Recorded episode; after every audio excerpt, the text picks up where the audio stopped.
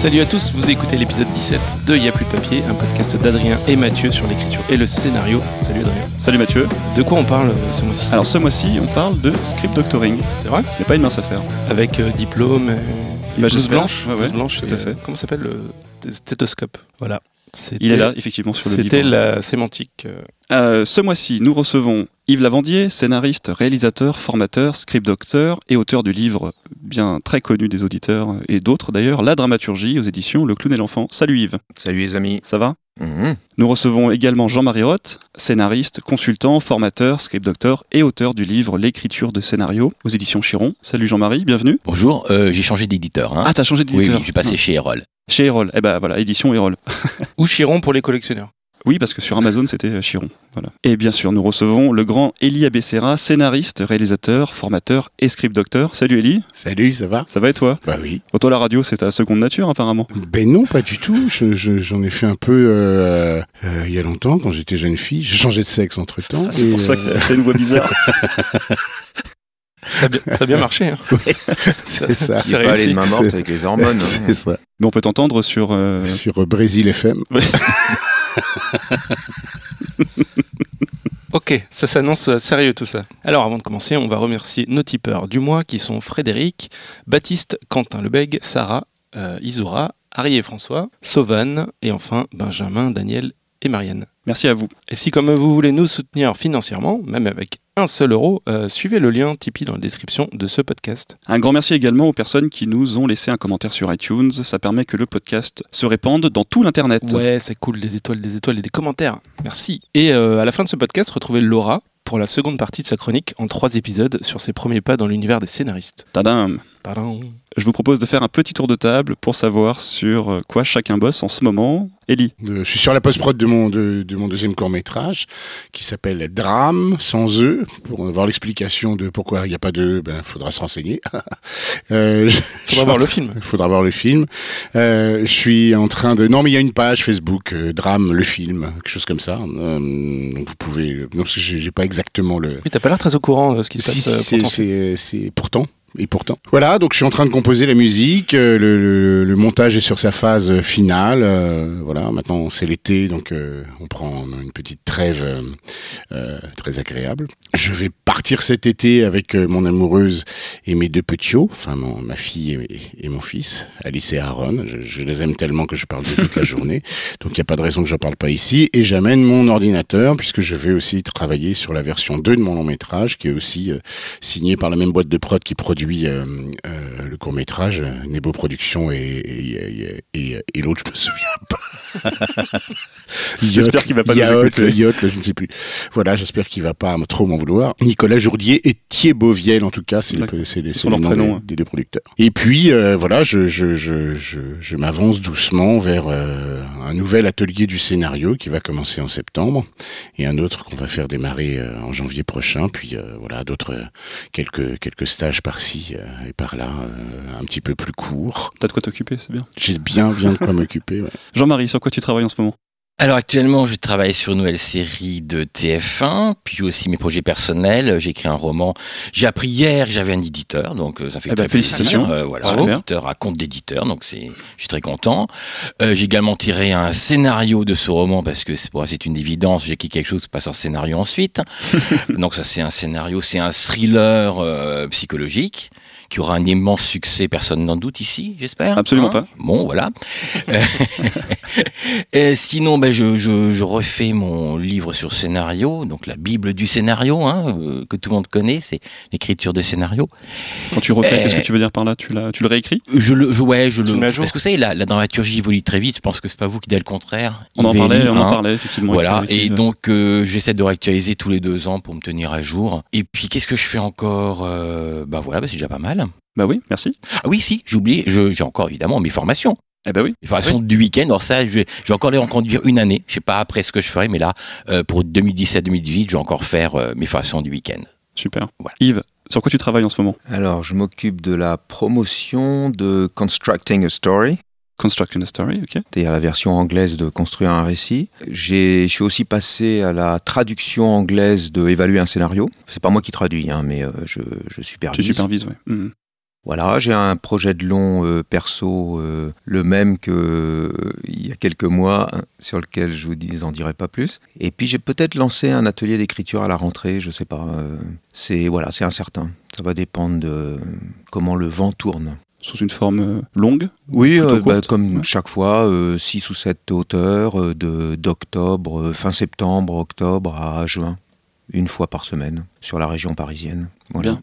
Toute personne intéressée me contacte en PM et puis euh, je leur dirai si, euh, si je le fais ou pas. Alors, aux États-Unis, le terme script doctor n'existe pas. On Ah bon parlera de script analyste, script expert ou script consultant.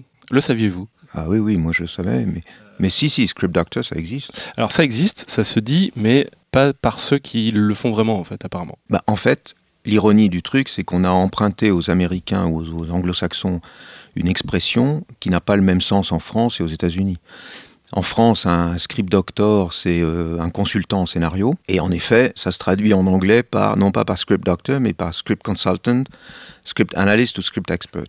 Mais script, doc- doctor, ça existe aux États-Unis. Et en fait, ce sont des gens qui euh, réécrivent le scénario. Ils se contentent pas de faire une consultation, un diagnostic euh, de ce qui fonctionne ou pas, euh, et puis après aux auteurs de se débrouiller pour réécrire. Ils réécrivent eux-mêmes. Et je pense que cette différence-là, elle est très culturelle, parce qu'en France, euh, on va sûrement en, parler, les auteurs, euh, et a fortiori les réalisateurs, ont très peur du script doctoring, parce qu'ils ont peur de perdre leur petit, euh, qu'on viole leur bébé, perdre leur âme, et voilà, etc. Alors qu'aux États-Unis, les producteurs se- s'embêtent pas, ils ont un problème avec un scénario, ils engagent quelqu'un pour le réécrire, et puis voilà. Qui n'est pas toujours crédité d'ailleurs. Et du coup, la, la- question type bac philo par laquelle on aime bien commencer, c'est pour vous, c'est quoi un script doctor Tel que vous l'entendez? À quoi ça sert? Est-ce que c'est important? Oh là, alors là, Quel est son rôle? Beaucoup de réponses. chacun, chacun peut avoir une perception différente ou une, une façon de... Les gens qui nous écoutent, ils savent déjà un peu tout ça. Mais euh, j'ai dit à ma tante Suzette que je passais chez Adrien et Mathieu, elle avait tout émoustillé, elle avait écouté votre podcast dans son bain et tout. Donc elle, euh, Bonjour, pour ma tante. Suzette, script, ça veut dire scénario. Marie Servan nous écoute dans son bain aussi. apparemment, bon? c'est c'est une pratique fréquente, apparemment. Script, ça veut dire scénario, mais déjà, il faudrait revenir sur la définition du mot scénario. Et to doctor, ça veut dire soigner ou réparer. Donc script doctoring, c'est de la réparation de scénario. Mais encore une fois, on vient d'en parler, euh, en France, c'est plutôt de la consultation de scénario et aux États-Unis, de la réparation de scénario. Jean-Marie, Elie, vous êtes euh, d'accord avec cette euh, définition? Oh bah je voudrais pas décevoir tante Suzette. Hein. Euh, non, non, bien sûr, bien sûr, je suis absolument d'accord. Euh, après, c'est une question euh, d'optique. Je pense qu'il y a le terme général, puis après, je pense que chacun se l'approprie. C'est-à-dire que Yves, Elie et moi, on travaille peut-être pas exactement de la même façon. Moi, je sais que un, un script doctoring, ce qui intéresse d'abord, c'est l'auteur avant le scénario. L'image même, parfois, en fait, donc je trouve que dans l'idéal, je ne lis pas le scénario. D'abord, je discute longuement, longuement avec l'auteur. Je pose plein de questions sur son scénario. Et ce que j'ai envie, c'est qu'au bout du compte, il le réécrive lui-même complètement. C'est-à-dire, si j'arrive à ça, j'ai l'impression d'avoir réussi totalement mon travail de script doctor. Ok, super. Elie J'ai eu une approche, moi, un petit peu plus technique que, que, que la tienne, Jean-Marie. C'est-à-dire que je- le plus souvent, c'est d'abord des producteurs qui viennent vers moi plutôt que des auteurs euh, et qui me disent, bon, il y a un truc qui, qui fonctionne pas là-dedans et on sait, on sait pas très bien quoi. Mon approche à moi, c'est d'essayer de, de comprendre ce que le script a essayé de dire et qui ne touche pas au but. J'essaye de tirer euh, euh, les fils qui ont été euh, les fils dramatiques Ouais, je suis tout à fait et, ça. hein. et- et thématiques qui ont été euh, laissées en deçà Absolument. en essayant le moins possible de, de, de, de casser quelque chose ou de, ou, de, ou de refaire écrire. Mais en réalité, en général, quand quelque chose ne, ne, euh, ne marche pas dans un script, c'est parce que euh, les auteurs sont eux-mêmes pas au courant de quelque chose. En réalité, au-delà de ça, c'est que c'est que c'est que euh, on, a une position de, on a une focale différente. Nous, on regarde de on n'a pas le nez dans le guidon, on regarde de loin. Euh, quand on écrit et on est auteur tous les trois, on sait que quand on écrit, on a, c'est un peu difficile de faire soi-même son propre script doctoring parce que on, on, on est dans l'émotion, on est dans la sensation, on est dans l'humain, on est dans des tas de choses qui font qu'on perd finalement la, la, la, la, la notion de qu'est-ce qui marche ou qu'est-ce qui marche pas, puisque avant tout ça, il y a aussi la notion de qu'est-ce qui nous meut. Et ce, ce qu'est-ce qui nous meut, qui est, à mon avis, un, un- une, euh, cette barrière-là, à la, à la, euh, ça marche ou ça marche pas. C'est pour ça que de temps en temps, euh, euh, et ben moi, je, fais circuler mes trucs auprès de camarades. On a un petit, un petit accord avec Yves d'ailleurs, puisqu'on développe deux trucs, chacun, enfin un truc chacun de notre côté. On va, on va s'échanger les trucs là bientôt pour qu'il me lise et que je le lise et qu'on se s'auto-script doctoring, zig, ring, zig, t'as compris? Et et donc, euh, en, en- en réalité, c'est moins des points de, de dramaturgie qui manquent que euh, euh, Que c'est du recul qui manque. c'est du recul et, et, et donc aussi l'endroit où l'auteur a oublié d'inventer quelque chose pour que la motivation des personnages ou la thématique même de son script apparaisse clairement. Et c'est comme ça que je, je, je- Ouais. j'essaye de travailler, j'essaye de comprendre, mais je, je, j'ai, pour l'instant, j'ai, j'ai pas été vraiment euh, totalement euh, en, en immersion avec les auteurs eux-mêmes. C'est plutôt avec les producteurs que je discute. Voilà, bah, du- Euh, du, coup, voilà. c'est la question que vous voulez vous poser pour vous connaître un peu mieux aussi. C'est dans quel cadre vous pratiquez cette activité? Donc, toi, c'est plutôt avec des producteurs C'est producteurs oui, qui, D'accord. qui, euh, qui viennent vers moi. Je peux pas parler des, je peux pas parler des projets parce que Non, non, euh, assez non, souvent hein. on, on signe des, des, des clauses de, de confidentialité. C'est euh, pour ceux qui nous écoutent et qui vous connaissent pas, qui sachent un peu euh, Voilà. comment vous, vous travaillez pour mieux comprendre ce qui va se dire. Alors, de, mon, de mon côté, alors, effectivement, ce sont les auteurs qui viennent vers moi. Je préfère que ce sont les producteurs qui viennent vers moi parce que j'aime mieux que ce soit les producteurs qui payent que les auteurs. Parce que c'est pas le rôle d'un auteur de payer un script doctoring. Et euh, ce que je fais dans ce cas-là, je- j'exige du producteur qui paye un bon resto à l'auteur et à moi sans sa présence. Juste pour discuter avec euh, l'auteur et je trouve que là, après la troisième bouteille de vin, on commence un petit peu à parler du scénario et ça devient intéressant. Il y, a- il y a plein de clauses dans, dans ton accord avec les producteurs. Trois bouteilles de vin, le resto. Par personne. Ah bah oui, évidemment. Toi, Yves, ton approche, elle est orientée? Moi, c'est un mélange. Ça peut être auteur, euh, auteur euh, couple, auteur producteur ou producteur. Il y a de tout. Je parlais de, la définition du scénario tout à l'heure. Euh, euh, le, mot scénario, à l'origine, ça veut dire plan, déroulement des événements, on va dire. Le plan du film à venir, le plan de la- la- l'album de BD à venir. Mais ça veut dire aussi récit. Et quand on parle de consultation de scénario, en général, euh, on parle de narration, de récit, on parle pas de juste du plan. Il viendrait à personne l'idée de demander un script doctoring sur le prochain scénario de Jean-Luc Godard, parce que ça raconte rien, donc euh, il y a un plan, mais il n'y a pas de récit. Donc euh, c'est vraiment, pour moi, la consultation, ça tourne autour du récit. Mais je rejoins complètement Élie et Jean-Marie. Une bonne partie de notre activité, enfin de mon activité en tout cas quand je le fais, c'est de comprendre le sens, comprendre l'univers, de comprendre l'âme du projet, de comprendre ce que l'auteur a voulu dire, a voulu transmettre, parce que parfois c'est pas clair, parfois c'est transmis mais de façon maladroite. Et tant qu'on ne sait pas euh, quel est le sens, euh, on peut pas proposer les bons outils pour, euh, pour le transmettre. Ouais, l'idée c'est pas pas tant de de, de c'est enfin en tout cas hein, du script doctoring, c'est pas de pousser l'auteur en disant laisse moi je sais faire mieux que toi.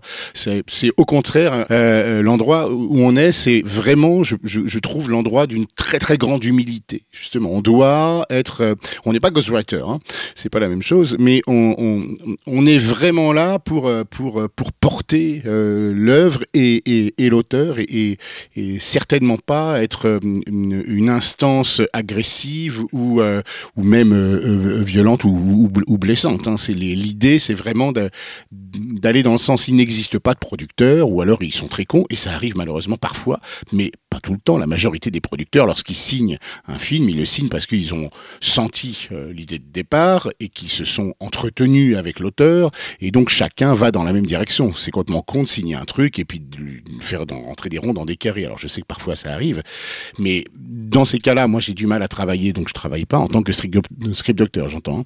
Nous sommes attachés à la première mission qui est la nôtre, qui est celle de la fluidité.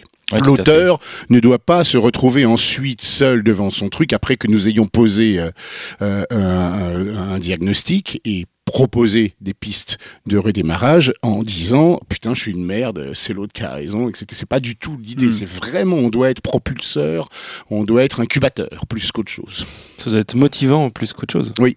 Absolument. Jean-Marie, tu voulais Oui, rebondir moi je pense aussi que je me rappelle une fois il y a, un- il y a quelques années un producteur qui m'a dit voilà j'ai un scénario, j'aimais cet auteur, j'ai fait deux cours avec lui et puis moi je veux qu'il passe au long, il a fait un long, je suis pas tout à fait satisfait, je voudrais quelque chose de techniquement parfait. Sincèrement avec un, un scénario techniquement parfait c'est pas vous- oui, c'est ça. Vous avez, vous avez pas l'image, mais je Oui, décris ce qui s'est c'est- passé. c'est dit techniquement parfait, et Yves et moi, on a fait comme ça avec les Ouais, ouais. sourcils. Absolument, mais absolument. Et, euh, et j'ai fait pareil avec mes sourcils. euh, Enfin, ce producteur, je dis d'abord, euh, c'est techniquement parfait. euh, pff, enfin, la technique, c'est pas le plus difficile. Il faut aussi qu'un cerveau est une âme. Et donc ça, c'est ça. Et je pense que notre rôle, c'est de respecter l'âme que l'auteur veut mettre dans son scénario, parfois même au détriment un peu de la technique. Ah ouais, alors là, un peu des deux quand même, parce que alors, ce qui est très rigolo, il y a un film euh, réalisé par Woody Allen du milieu des années 90, je sais plus que 95, quelque chose comme ça, que j'aime beaucoup, euh, qui s'appelle Coup de feu sur Broadway. Non, ça te dit rien? Non, Bon, je, je suis bah pas alors, Woody Allen. Pour tant de Suzette et, et Mathieu, je vais, euh, ça se passe euh, à New York dans les années 20. C'est Un film, pour moi, c'est un film très très beau parce que il montre que pour être un artiste, c'est pour ça que je rebondis sur ce que vient de dire Jean-Marie, il faut pas seulement avoir quelque chose à dire, il faut aussi le dire correctement. C'est-à-dire, il faut aussi avoir les compétences artisanales pour le dire. Le, le film le montre très très bien, vraiment magnifique. Et ça se passe dans les années 20, à New York. Euh, on suit le protagoniste d'un dramaturge très intello qui a une pièce de théâtre qui n'arrive pas à monter jusqu'au jour où euh, il trouve un mafieux pour financer sa pièce de théâtre. Le problème, c'est que le mafieux euh, veut imposer dans un des rôles principaux sa poule, qui est une, une danseuse de revue très vulgaire, magnifiquement jouée par Jennifer Tilly. Et le mec commence à répéter avec une, actrice qui n'est pas actrice. Quoi.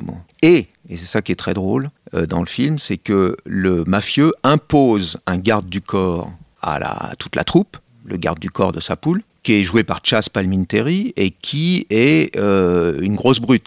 Le mec, qui, on le voit abattre, euh, exécuter froidement des gens, enfin, il pense qu'à ça et à, et à jouer aux courses, je crois. Sauf que Chas Palminteri, enfin le personnage joué par Chas Palminteri, finit par euh, fréquenter la pièce, il fait répéter l'actrice, etc.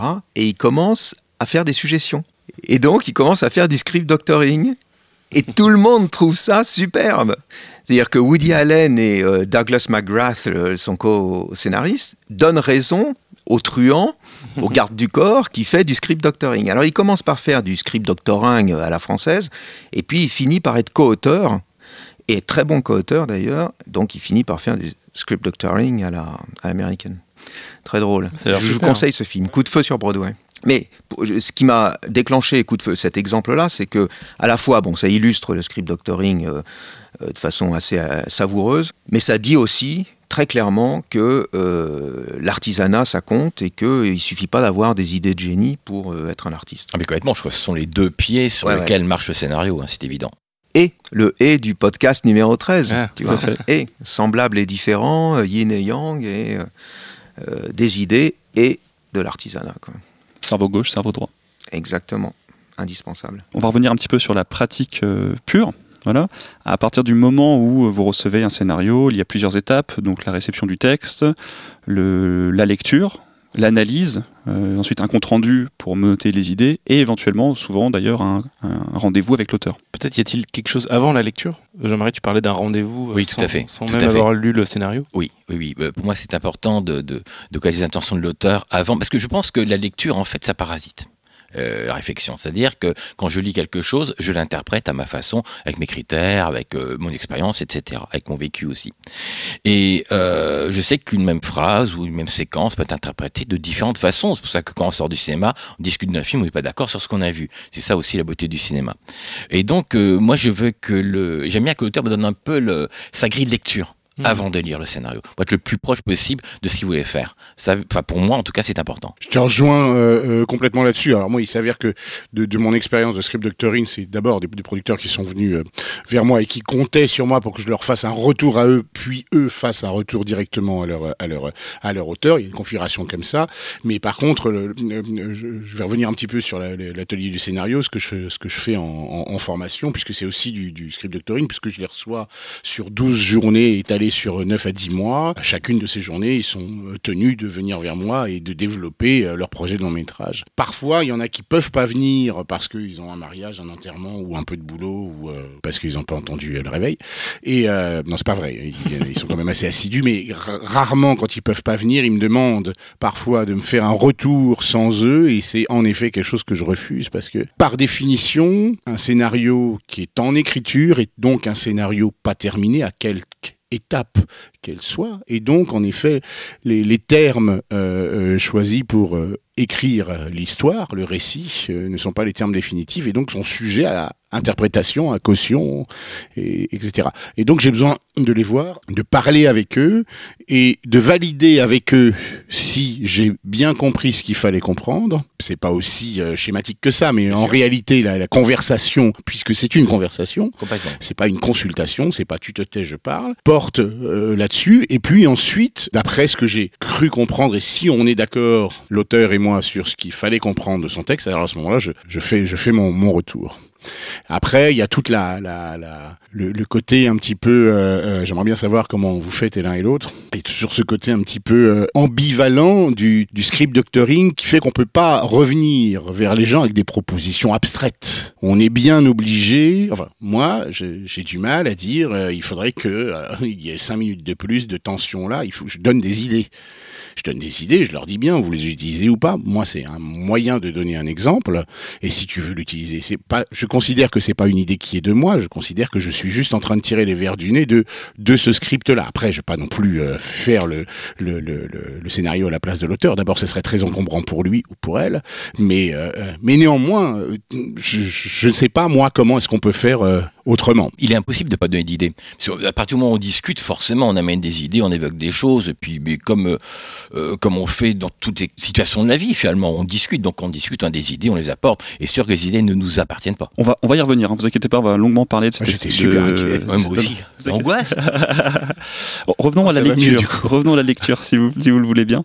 Euh, dans quel état d'esprit pensez-vous qu'un script doctor doive aborder une lecture? Est-ce qu'il est objectif, un script doctor Comment comment comment ça se passe quand on a quand on obtient un scénario? Est-ce La que, par exemple, question. un script doctor qui n'aime pas la comédie peut-il diagnostiquer ou euh, faire du script doctoring sur une comédie? La grande Yves. question de l'objectivité. Alors, euh, je voudrais quand même euh, enchaîner sur ce que viennent dire euh, Élie et Jean-Marie, puis je réponds à ta question. Moi, je rencontre pas du tout l'auteur avant. Alors, je sais qu'un scénario, c'est pas un film terminé, mais quand le film sort en salle, les spectateurs, ils ont pas euh, la note d'intention, ils lisent pas la note d'intention avant de voir le film. Ils, euh, ils rencontrent pas l'auteur avant de voir le film. Euh, ça passe ou ça marche, ça marche ou ça marche pas pour eux. À chaque fois, je demande une note d'intention systématiquement, mais je ne la lis surtout pas avant de lire le scénario. Je la lis après, et euh, c'est toujours extrêmement enrichissant, extrêmement instructif, parce qu'il y a euh, bien sûr euh, beaucoup, de, enfin souvent beaucoup de décalage entre l'intention et sa traduction, Beaucoup d'intentions qui ne sont pas dans le qui texte. sont pas dans le scénario, et donc c'est souvent je très très instructif. mort Ah oui, truc-là. absolument.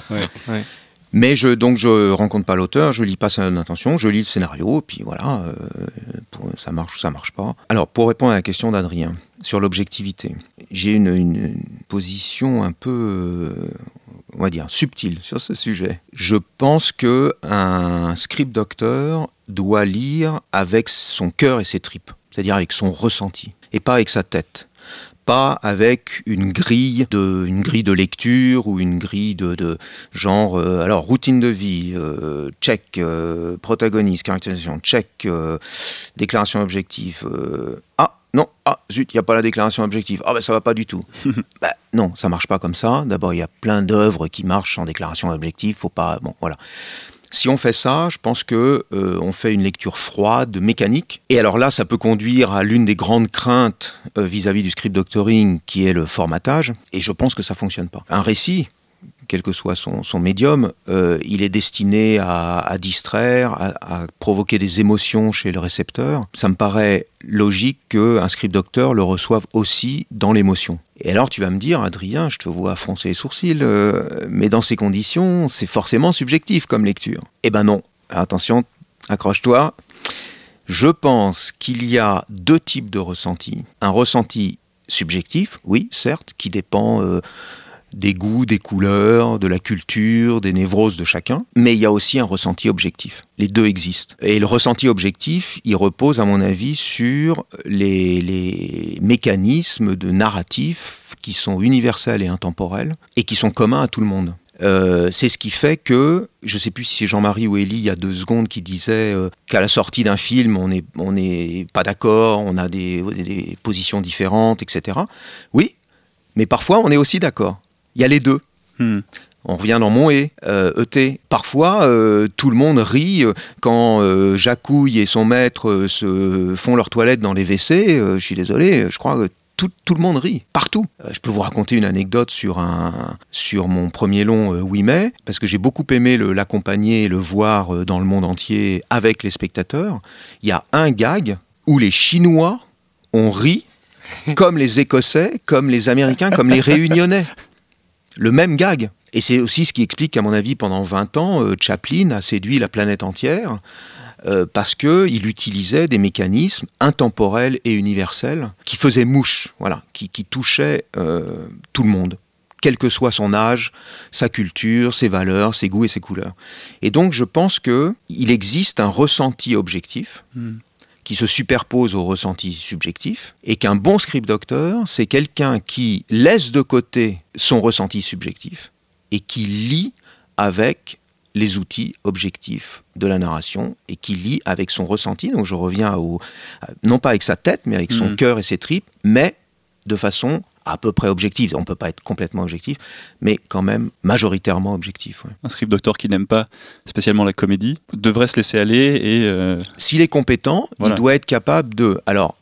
Après, euh, c'est quand même toute une culture. euh, si, si moi j'ai fait lire une comédie romantique à une script doctor euh, anglaise il y, a il y a un an, qui est spécialisée dans le thriller et le film d'horreur, bon, elle est passée à côté, hein, euh, à mon avis. Alors, c'est un autre truc aussi à dire, très important à mon avis sur le script doctoring, c'est que je pense que tous les script docteurs du monde, on va pas parler des incompétents, mais même les plus compétents du monde, ont leur domaine de prédilection, ont leur, euh, leur dada, leurs obsessions, leur. euh, Alors il y a en effet des gens qui sont spécialisés, euh, enfin qui sont spécialisés, qui, s'y connaissent en comédie, d'autres plutôt. Mais il y a aussi, je dirais, euh, moi je sais que la structure c'est une, ob- une obsession pour moi. Le conflit c'est une obsession. Le sens. Voilà, c'est les trois trucs. euh, si vous me faites lire un scénario, je vais, je vais être là-dessus sens, structure et euh, conflit. Mais il y a aussi la caractérisation, il y a aussi la comédie, il y a aussi le milking, il y a aussi plein d'autres choses. Et chaque script docteur a sa spécialité. Et J'ai participé, je, je finis, puis après Oui, je oui. laisse la parole. J'ai participé euh, il y a deux mois à un atelier de réécriture en Suisse où, euh, extraordinaire, Dreamago, c'est ça? Dreamago, ouais, organisé par Dreamago, où l'occasion m'a été donnée de, sur un projet perso, de rencontrer 15 personnes en une semaine. 5 script docteurs professionnels, euh, de, de tout, Cuba, euh, États-Unis, euh, Suisse, partout. Et puis euh, des, des auteurs qui étaient là, euh, comme moi, avec leurs projets et tout. Il y a eu des constantes. Donc on revient à mes principes universels et intemporels et Chaplin, etc. Il y avait des constantes, il y avait quasiment unanimité sur certains points, etc. Et puis à côté de ça, euh, j'ai eu plein de retours. Il y a une, une, une script docteur en particulier qui est une, une femme absolument brillante qui s'appelle Maggie Soboyle, dont l'obsession est la vérité des personnages. Elle, va, te parler du conflit, elle va te parler, etc. Mais elle, son truc, c'est la vérité des personnages.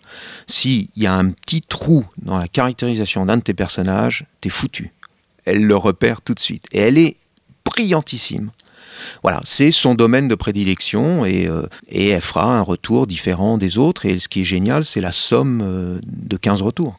Alors vous, quelles sont vos, vos spécialités Je voudrais d'abord rebondir sur ce qu'a dit euh, Yves. Euh, Je voudrais juste rappeler aux, gens qui nous écoutent et à, à Tata Suzette euh, que, qu'on aime plein de choses dans la vie. On est, la plupart d'entre nous sommes assez éclectiques dans nos goûts euh, euh, artistiques. On aime plusieurs types de musique, on aime plusieurs types de littérature, ça dépend l'heure, ça dépend le moment, etc. Et il y a toujours pour nous, pour les morceaux de musique que nous aimons, quel que soit le genre, pour les romans que nous aimons, quel que soit le genre, et pour les films que nous aimons, quel que soit le genre, quelque chose qui est commun à tous ces genres-là, qui est ce, euh, truc un, petit peu magique qui s'appelle l'égrégore, quoi. C'est-à-dire, c'est là où ça fonctionne, c'est là où ça marche, c'est là où, euh, où euh, ça touche au but. Euh, qui s'appelle comment Comment t'appelles ça? L'égrégore, c'est cette espèce de, de, de, de, de, de moment donné où, où c'est un terme alchimique où, euh, où, on arrive au point de fusion et où, où les choses fonctionnent et peu peu importe si c'est une comédie ou, euh, voilà. Je veux dire que c'est ça aussi qui fait que je te rejoins complètement sur euh, sur, sur ton explication de objectivité subjectivité. Mais c'est aussi avec ça qu'on qu'on se construit aussi en tant que en tant que public puisque en tant que script docteur on est aussi un premier public et donc on, est obligé de d'ouvrir de, de, d'ouvrir ce, cette, cette cette corde sensible pour savoir où est-ce que ça nous touche ou est-ce que ça nous touche pas et comprendre ensuite dans un deuxième temps ben là ça nous touche pas parce que personnellement on va pas vers ce type d'œuvre ou vers ce type de discours, mmh.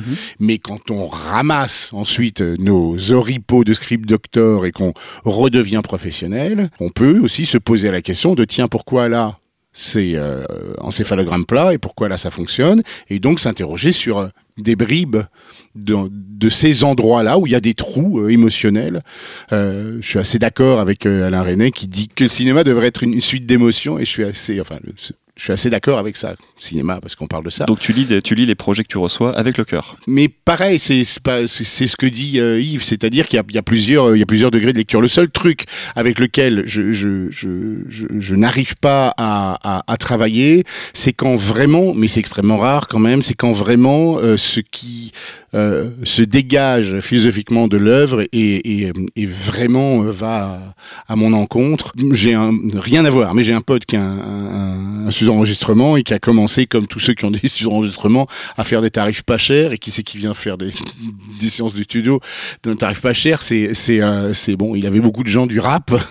Et parfois il y a des textes ultra extrémistes sur euh, sur les les, euh, les, les rapports hommes-femmes etc des mmh. trucs un peu caricaturaux. Et il me disait là il y a des trucs moi je peux pas je peux pas assurer. Ça lui est arrivé deux fois où il a il a été obligé d'interrompre les séances. Il dit moi je peux pas cautionner ce que tu racontes sur les meufs. C'est pas possible quoi tu vois. Enfin, mmh. va te soigner d'abord tu reviens après peut-être voilà. Et, euh, et, et c'est vrai que parfois, il y a parce que le, le, le, le script n'est pas juste on raconte une histoire, c'est aussi on, on véhicule on, des valeurs en fait. On, oui, on véhicule des valeurs, on véhicule des trucs, le sens. et le sens. Et, mais parfois aussi, et c'est ça qui est intéressant, c'est que l'auteur se rend pas compte de ce qu'il est en train de développer comme sens, parce qu'il se trompe aussi sur la manière d'écrire son histoire. Et là, c'est aussi intéressant de revenir vers lui en lui demandant, c'est un peu ça qu'on comprend. Est-ce que c'est sûr que c'est ça que tu as envie de nous dire ou pas? Parfois il y a des surprises. Et mmh. c'est ça qui est assez euh, incroyable en réalité dans le, dans, le, dans le cheminement artistique, dans tous les cheminements artistiques, c'est que, c'est, que parfois le, le, la main qui euh, rend concret l'œuvre artistique euh, se fait écho de choses dont on ignore nous-mêmes euh, le, le, résultat. Et c'est toujours un truc ultra intéressant pour ça, vrai, pour ouais. les gens. Et on se dit ah putain ouais c'est ça que j'ai écrit en fait. Ouais. c'est ça que j'ai écrit. Donc et donc mon bien sûr script, parce que j'ai tombé amoureux de Tata Suzette ce qui pose beaucoup de problèmes à Yves et moi. Qu'en penses qu'en penses-tu Jean-Marie? Comment aborder une lecture de scénario? Comment toi tu l'abordes? Alors euh, déjà, euh, moi je suis un amoureux de, de la vie, un amoureux de la vie aime tous les genres. Enfin j'ai l'impression qu'on aime beaucoup beaucoup de choses. De, de, c'est l'éclectisme dont parlait Yves tout à l'heure. Quand je lis un scénario, j'essaye maintenant au maximum de lire sans goût. C'est-à-dire que j'essaie d'avoir une lecture assez, assez froide, assez clinique peut-être euh, du scénario. Parce qu'à partir du moment où je lis avec mon propre goût, j'ai l'impression que je, je vais fausser ma lecture. J'ai l'impression qu'à partir de là, euh, je vais être plus dans le j'aime, j'aime pas. Et je trouve que mes goûts personnels n'ont rien à faire dans mon travail. Donc euh, j'ai. Je, je, oui. t'interromps pour qu'on. C'est pas exactement ce que ce que ce que Yves dit et ce que ce que je dis non plus. Oui. Hein. Oui, oui, tout à fait. Tout à... Non, là, je donne juste mon approche. C'est hein, important. Euh, oui, oui. C'est pas contrario de ce que vous disiez, hein, non, non, surtout pas. pas. Ça pas. Et euh, donc euh, voilà, j'essaie de faire cette lecture un, un, peu, un peu clinique, et c'est pour ça que j'ai besoin de discuter avant avec l'auteur pour voir si finalement euh, que ce mot marche ou marche pas. Ça, c'est autre chose. C'est la pure technique. Après, moi, je veux voir si ça marche en fonction de ce que veut l'auteur. Et c'est pour ça que j'ai besoin de discuter avec lui avant de lire. Et après, ma seule grille de lecture, c'est ce que j'ai retenu de cette conversation avec l'auteur après les trois bouteilles de vin. C'est vrai, ne les, Les fameuses. pas. Et alors, euh, question un peu bête, mais euh, combien de fois vous lisez un scénario? Est-ce que c'est obligatoire de lire plusieurs fois? Personnellement, non. Non Une, Une seule fois suffit. peut suffire Euh, oui, c'est-à-dire une fois que j'ai bien discuté, oui. Ça dépend des cas. Euh, euh, Il y a des cas où les réponses, ou d'abord les questions, euh, qui sont déjà des réponses, mais les questions me viennent tout de suite, et puis il y a des fois où j'ai besoin de décanter. euh, Au bout de cinq fois, t'as toujours pas compris. non, non, pas au bout de cinq fois, mais des fois il me faut deux ou trois lectures, mais c'est assez rare. Hmm. D'accord. Euh, mais le décantage peut être aussi intéressant euh, pour Hmm. nous. Toi, Yves, qu'est-ce que tu en Une fois en général. Une fois. Moi, j'arrive à. Mais même quand je vais au cinéma, j'arrive à recevoir les, les films avec mes tripes, à pleurer, à rire, et dans, la, dans un quart de seconde, me dire Ah, super euh, exploitation d'ironie dramatique, à faire un diagnostic, mais après coup, il y a un petit décalage. Ça ne te gâche jamais un film, ça Mais non, non, non, c'est c'est assez fascinant. Tout le monde me pose la question, mais comment tu arrives à encore apprécier un film, euh, etc. Eh ben, euh, j'en sais rien, mais ça marche. Quand j'ai vu, je me souviens, euh, La vie est belle, euh, 97, donc euh, Cherami et Benigni, j'ai euh, la scène de traduction qui est un- une scène monumentale. J'étais, je me souviens très très bien, je, je hurlais de rire et je pleurais en même temps, tellement j'étais j'étais à la fois euh, dans, les, dans, dans la tristesse et dans le rire. Et puis en même temps, je me suis dit, putain d'ironie dramatique, euh, ouah, le milking et tout, etc. Mais ça marchait. Ça marchait. Quand je revois la fin des Lumières de la ville, qui est aussi une résolution d'ironie dramatique, euh, où euh, la, la fleuriste Fleur, lui ouais. touche la main, le reconnaît, etc., je pleure. À chaque Mm, fois, je mm, pleure. mm. Pourtant, alors, non seulement je connais les mécanismes, mais en plus, j'ai vu le film 20 fois. Ouais, ouais, et pourtant, ça marche. C'est magique, ça. Vous vous rendez compte la souffrance pour des gens comme nous qui adorons, qui adorons Il était une fois, nos quatre mots préférés dans la langue française, enfin les, mes quatre miens en tout cas, je ne veux pas parler pour eux, mais moi c'est... Si euh, la connaissance de ces mécanismes euh, nous foutait en l'air euh, la réception des récits à venir, ce serait atroce. En réalité, il y a, y, a, euh, y a aussi cette histoire-là de, de l'é- de l'éducation de l'oreille quand on écoute euh, des musiques un petit peu compliquées et, et qu'on ne connaît pas. Le, avant euh, avant d'apprécier, par exemple, certaines pièces de jazz un petit peu, euh, un petit peu furieuses ou, euh, ou certaines œuvres classiques, il faut que l'oreille se fasse. Il faut, faut finalement avoir un certain apprentissage pour goûter à tout ça. Je suis très Bien sûr. grand amateur de whisky. Je n'ai pas développé mon palais dès la première, dès le premier gorgeon. Surtout que le premier whisky que j'ai bu dans ma vie, ça devait être une merde, évidemment. Comme tout le monde, on croit que le whisky c'est le whisky, alors qu'il y en a des milliers. Serait-ce un indice sur euh, Euh, C'est un indice. C'est bien ce de projet de, choses, bien court métrage dont tu Et, euh, donc, euh, euh, je veux dire que regard, regarder des, recevoir des films, regarder des films ou lire des scripts, euh, euh, au- aussi avec ce, ce, ce, ce bas bagage qu'on a, hein, c'est c'est là aussi pour décupler le plaisir, évidemment. Hmm. Alors, est-ce que le, le fait de, comme quand on regarde un film et qu'on oublie tout- tout- toute la technique, on se laisse emporter par l'histoire, est-ce que quand on lit un scénario, il peut arriver la même chose? On se laisse emporter par l'histoire et on oublie finalement de- qu'on a des choses à analyser Est-ce que c'est le signe d'un bon, euh, d'une bonne histoire et d'un bon scénario? Ah, Je vais un petit peu rebondir sur ce qui a été dit par rapport. Ils répondent jamais à nos questions, ils rebondissent tout le temps. On aime bien rebondir. hein. Rebondissez, rebondissez. Bon, Moi, j'étais prêt, j'ai fait. Oui, Garde- je vais garde. quand même rebondir ce qui a été dit parce que euh, justement, quand, quand on regarde un film, c'est- c'est intéressant de voir parce qu'une question qu'on pose, question qu'on pose souvent, pardon, c'est de voir si euh, on a encore du plaisir à regarder un film. Et on pose tellement cette question, je trouve qu'il est important qu'on y réponde tous les trois. Effectivement, quand je vois, enfin, mieux que beaucoup beaucoup de spectateurs lambda, je vois les heures de scénario, etc. Ça enlève un peu de plaisir. Par contre, quand ça fonctionne, j'ai plus de plaisir que spectateur lambda parce que je vois tout le travail qu'il y a derrière, je vois l'intelligence qu'il y a derrière, etc. Il y a certaines, je pense au film Seven, par exemple, un film que j'aime énormément. Je trouve que c'est le thriller le, le- le mieux écrit.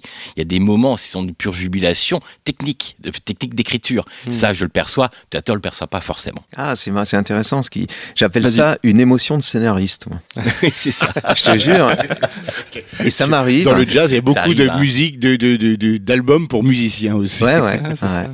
Ah ouais, ça m'arrive. C'est-à-dire que je suis, je suis à la fois touché, ça fonctionne et tout, et en même temps, Hmm. j'apprécie l'artisanat du truc, et ça suscite une émotion supplémentaire. Ouais, c'est ce Exactement. que, c'est ce que je disais tout à l'heure en, en par- en- en parlant de l'éducation de l'oreille pour certaines musiques savantes ou du, du palais.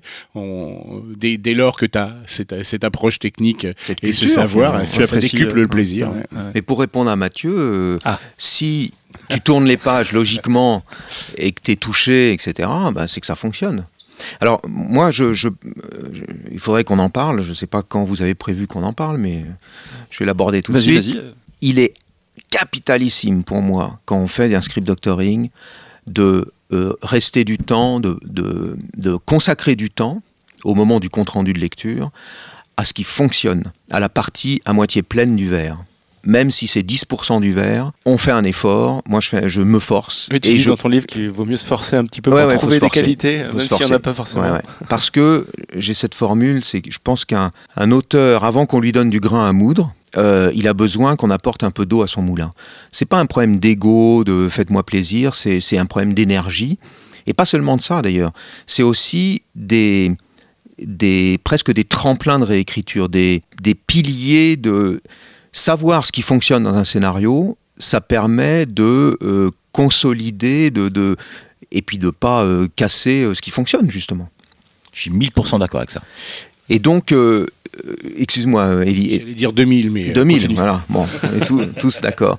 Donc, quand je reprends ta question, je lis, tout se passe bien, je suis ému, je suis touché, je suis distrait, page turner, etc. Bon. Euh, je tourne les pages, Tata. Eh bien, quand même, je, je note de temps en temps, drôle, super, euh, bonne idée. Ce qui est positif, tu le notes. Ouais, ouais, ouais. Je, tu notes je sur mets- le scénario. je note sur le scénario parce que je pense que c'est aussi important de noter à même le texte. Moi, combien de fois on m'a dit sur un scénario, euh, ton personnage euh, machin là, euh, Marie-Cécile là, euh, elle est pas cohérente. Ah oui, d'accord, elle est pas cohérente, mais et bon, qu'est-ce à que quel moment elle est pas cohérente? Ouais.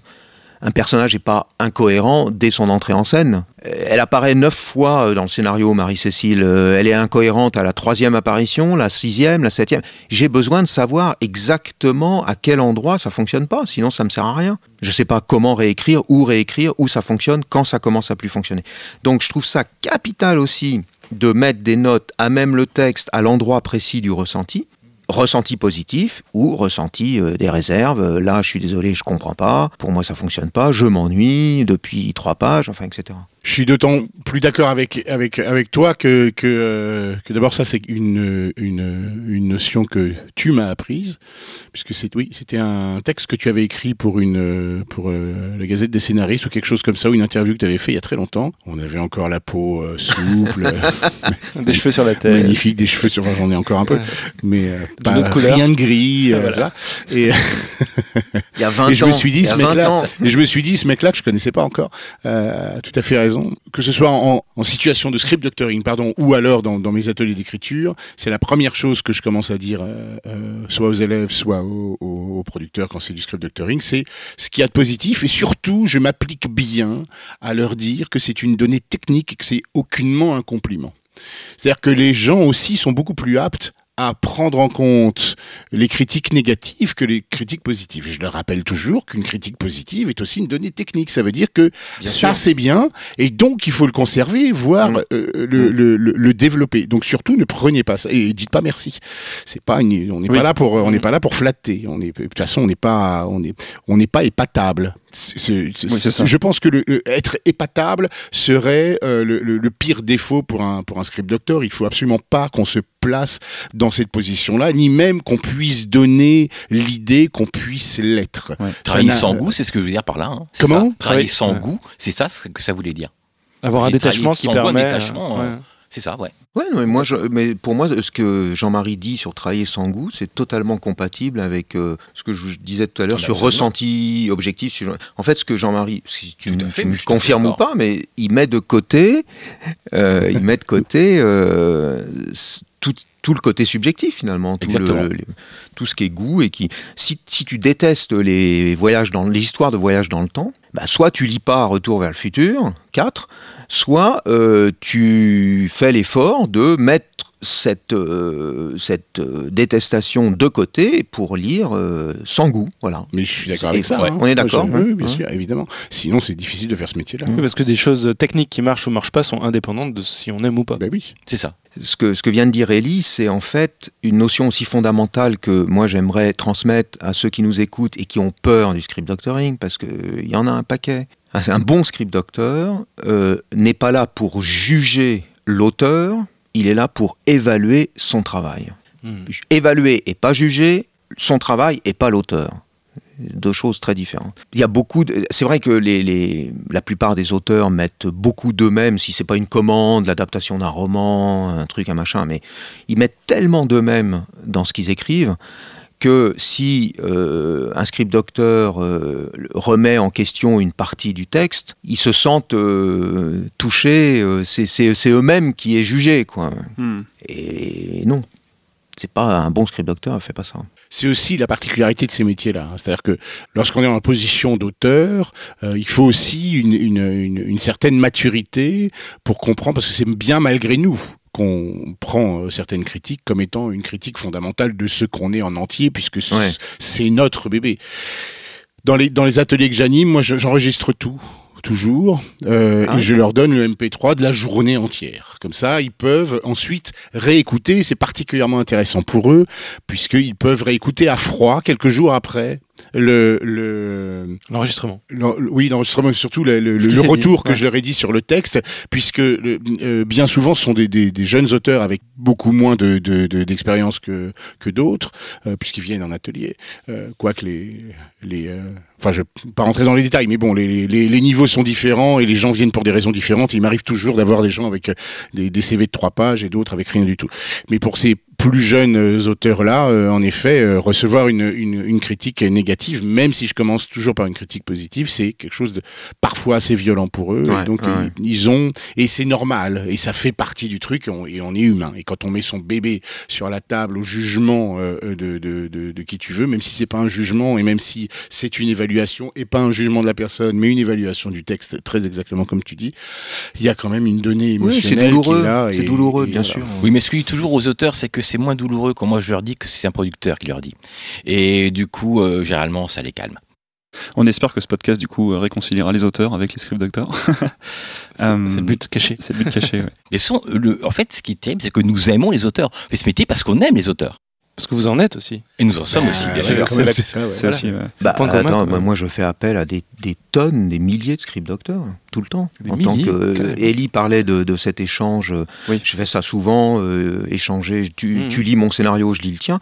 On a tous les auteurs ont besoin de recul. Oui, oui, ce qu'on fait aussi, nous. Et ceux qui ne font pas appel à des script docteurs euh, se privent à Ouais. des bons script docteurs, compétents et bienveillants, bah, se privent d'une- d'un outil extraordinaire. Hmm. Les courts-métrages, moi, je les fais lire, que j'écris, je les fais lire à une dizaine de personnes. Pas beaucoup plus, parce qu'au bout d'un moment, ça devient pléthorique. Et, c'est... et puis après, je, je reçois, euh, euh, les, comme, comme euh, toi chez Drimago, euh, voilà, je reçois ensuite une, une masse de retours et je, je, je m'intéresse aux constantes. Et puis il y a des trucs que je fais mon marché aussi. Il y a des trucs, je suis, sûr, j'ai ouais, pas ouais, envie, ouais, j'ai envie de continuer à travailler ce soir. Bon, si ça n'a Mhm. pas été compris, c'est mon problème, mais j'ai pas envie de l'enlever, etc., etc. Mais euh, c'est vachement, vachement intéressant de faire ça. 10, je trouve que c'est intéressant parce que ça permet de ne pas avoir une voix extrêmement forte qui viendrait prendre le libre arbitre qu'on est lorsqu'on donne quelque chose en pâture. On est aussi dans un état de vulnérabilité euh, Bien sûr. euh, euh, forte par rapport au, trai- le- au texte qu'on fournit, puisque d'abord il n'est pas fini, sinon on ne le ferait pas lire, on, on jugerait qu'il on le jugerait parfait. Et donc une dizaine, ça permet d'avoir une, une- un, un brouhaha Hmm. plutôt que deux ou trois voix qui diraient avec force euh, t'as tort, j'ai raison, quelque chose de, de cet ordre-là, même si les gens, euh, c'est pas ça qu'ils disent, quoi. Mais bien sûr qu'ils défendent leur position. Et c'est pas que des script docteurs de métier. Hein. Je, je fais appel à des, à des, euh, à des gens quand même scénaristes. Hmm. mais voilà, il y en a qui sont furieux quand même. Alors, parlons un peu plus technique. Donc, vous avez reçu ce scénario, vous l'avez lu avec votre cœur et vos yeux. Vous avez ressenti des choses, vous avez, vous êtes peut-être ennuyé, vous êtes peut-être, euh, vous avez peut-être pas envie de tourner les pages, et vous avez trouvé peut-être des problèmes. Comment ça se passe ensuite? Que, qu'est-ce que- Comment vous fonctionnez à ce moment-là? Quelles sont les étapes qui suivent euh, la lecture du scénario? Voilà, il a résumé ma phrase Ben, en une seule. Je te traduis. Euh, encore une fois, ça dépend euh, euh, à qui on doit faire notre notre notre retour. Un auteur. euh, Euh, est-ce que, dans le cas d'un producteur, euh, euh, après, moi, c'est c'est euh, c'est euh, une discussion avec lui que j'ai pris l'habitude d'enregistrer tout ce que je raconte aux gens, donc je, je donc voilà, je- que j'enregistre et puis que je file le, le MP3. Après, fais des il est- podcasts? Euh, Non, même pas. après, il est content, ou il est pas content. Euh, je peux faire aussi des fiches de lecture, des annotations dans le texte. Alors moi, j'ai- j'ai c'est, je, je, je, je trouve qu'on n'a pas du tout la même lecture à l'écran que, que, que sur le papier, pas du tout pour moi en tout cas. Donc je, moi j'imprime. Euh, je, je, je lis pas pareil, c'est très bizarre, je sais pas pourquoi. Ah, à l'écran, tu dis d'or- d'ordinateur Sur l'ordinateur. Ah ouais. Ouais, je lis pas là. Je, Ah, tiens. non, Ah, j'arrive pas à lire la même chose sur l'écran de l'ordinateur que lorsque c'est euh, imprimé sur papier. Je peux pas t'expliquer pourquoi, mais je Ouais. ne sais pas pourquoi, mais à chaque fois ça me le fait. Et vous, vous, Jean-Marie, euh, Yves, euh, plutôt papier ou écran? Ah, moi, c'est les deux. Moi, c'est oui, c'est les deux. J'aime bien le papier, mais non, je me suis fait à l'écran quand même. Il n'y a plus de papier, hein, de toute façon. Et puis Bah, quand, et puis quand il s'agit, et puis, Ça y est, tu l'as placé, Mathieu. C'est bon. J'essaie de faire à chaque, chaque fois, il essaye de le faire. Déchiffre. et puis quand il Ouf. s'agit de, Détends-toi, détends-toi maintenant, vas-y. Ah, C'est pour essayer bon. de justifier euh, ce prise. titre un peu naze. ça y est, je viens de lui prendre le pouls, il a 72. là. Il était à 140. Ça redescend, ça redescend. Ouais, bon. Ah, bon, je vais m'installer là-bas tranquillement, je vais vous écouter de loin. Et puis quand il s'agit d'un d'un d'un d'un retour euh, d'un retour à un auteur, merde, je sais plus, c'était quoi la question? Les étapes il après la lecture. Ah oui, peut-être après la lecture, oui. Bah, c'est ce que je fais en atelier. Euh, Je, je, je reviens vers, euh, vers, euh, vers, vers l'auteur. Je, et d'abord, je fais un, un, un- tout, tout dépend du texte. Hein, mais d'abord, je fais. euh, euh, voilà ce que j'ai compris. Est-ce que il a bien Est-ce que j'ai bien compris euh, ce qu'il a fallu comprendre ou pas Tu cherches à Qu'on se- comprendre le texte. bien- Voilà. D'abord qu'on se mette bien d'accord, parce que si je lui fais un retour à, à l'ouest parce que j'ai mal lu ou quoi aux caisses, je me trompe, euh, ça m'est pas arrivé. hein. En réalité, je me trompe euh, à ce point, mais je, préfère toujours cette espèce de, validation du truc, ce qui permet déjà de briser un peu la glace et d'amener, de nous, de nous mettre hein, sur le même niveau. Euh, moi, je le suis, mais, eux sont en vulnérabilité, donc ça, permet de, casser, de briser un petit peu la glace. Et puis ensuite, je fais d'abord mon retour positif, en gros, et puis ensuite sur l'intégralité du texte, des, des, des remarques extrêmement générales Que tu as euh, ressenti. en est, euh, en- que j'ai ressenti en est, en, en, en- pour, pour ce qui est des critiques négatives. Et ensuite, j'y vais euh, point par point. Et à chaque fois, on discute parce que je veux que l'auteur soit. euh, je veux être assuré que l'auteur, à, son tour, ait bien compris ce que euh, j'ai besoin de dire. Quelle est ta méthode, exactement, quand tu lis ce scénario? Comment tu, comment tu l'analyses au final? Qu'est-ce que tu regardes en premier? Est-ce que tu, comment tu t'y prends au Tu fais une final? liste de problèmes, de symptômes peut-être? Les idées qui te viennent pour améliorer? Tu prends des notes à l'oral? Moi, j'ai pas beaucoup de cases à cocher, j'ai pas beaucoup de de, de choses comme ça euh, extrêmement euh, drastiques. Par contre, je peux dire, je comprends pas pourquoi il fait ça. C'est quoi la motivation? Ici, on perd le personnage et j'ai l'impression qu'entre la page temps et la page Y, euh, euh, il, il sait pas ce qu'il veut et je comprends pas ce qu'il veut. Alors peut-être il faut remonter au début et essayer de retirer un petit peu euh, sur ce personnage pour comprendre ses motivations. Je suis vachement aussi sur cette histoire de de, de, de, de propositions thématiques. Qu'est-ce que toi tu as envie de dire? Est-ce que tu es à jour avec ce que tu as envie de dire? Est-ce que tu as envie de dire est vraiment dans le dans le dans le script? Pareil que Le toi, sens. Yves, je lis la note d'intention après, mais je la lis et on dira jamais assez à Tata Yvette, non Suzette et aux auteurs euh, qui nous écoutent que la, la note d'intention a une importance absolument capitale puisque un scénario c'est pas un film fini et donc euh, on n'est pas au courant de tout et qu'on peut pas tout mettre dedans puisqu'après il y a le- le- la réalisation, la lumière, Mm. tout ça, tout le merdier, les comédiens. Et donc j'essaye d'être d'être sur une, une une discussion humaine et non pas sur une discussion de de, de, de spécialistes en dramaturgie, euh, voilà. Et tu te sers de tes connaissances en dramaturgie pour analyser ce scénario. Oui, ça évidemment. Oui. Sinon, je pas, y a pas Non, non, non, mais, sinon, euh, je peux, sinon, je peux pas faire mon travail, évidemment.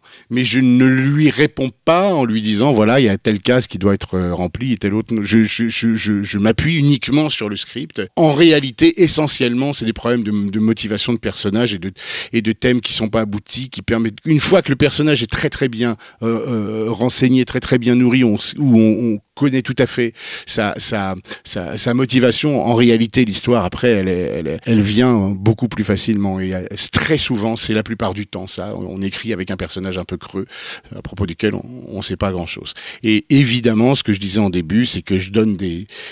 aussi, je propose des exemples. Je, je, je ne me contente pas de dire euh, euh, il faudrait euh, faire ceci et cela. Je, je, je dis tiens et si ça racontait un truc comme ça? Et si ce personnage-là, etc. En disant bien aux, aux, aux auteurs faites ce que vous voulez. Si vous n'êtes pas d'accord avec cette proposition, sentez-vous libre. Et si vous voulez l'utiliser, utilisez-la. Je ne fais que piocher dans ce texte. Mm, mm. Je ne suis pas en train de faire un travail de co-auteur. Ce dont on parle, Ellie, c'est, euh, puisqu'on parle de script doctoring, euh, je fais- utiliser une petite métaphore médicale. Je distingue le symptôme du diagnostic de la prescription. Il y a ces trois activités en fait dans, cette activité-là. Le symptôme, c'est un peu la position du spectateur lambda qui, euh, c'est le ressenti, c'est la même chose que le ressenti, le symptôme. Et ça commence toujours par je, je, m'ennuie, euh, je, ris, je, je comprends pas, je tourne les pages. euh, voilà, c'est ressenti personnel. C'est la position du spectateur euh, qui se pose pas de questions. Le diagnostic, bon, comme son nom l'indique, hein, tout le monde comprend ce que c'est qu'un diagnostic. C'est la position du critique, j'ai envie de dire. Et la prescription, c'est la position du, du créatif, de l'artiste, qui propose des idées. Moi, quand je lis, je lis avec ce que j'appelais tout à l'heure, enfin j'essaye en tout cas au maximum, euh, mon ressenti objectif. Euh, je prends des notes à même le texte, quand ça marche ou quand ça marche pas.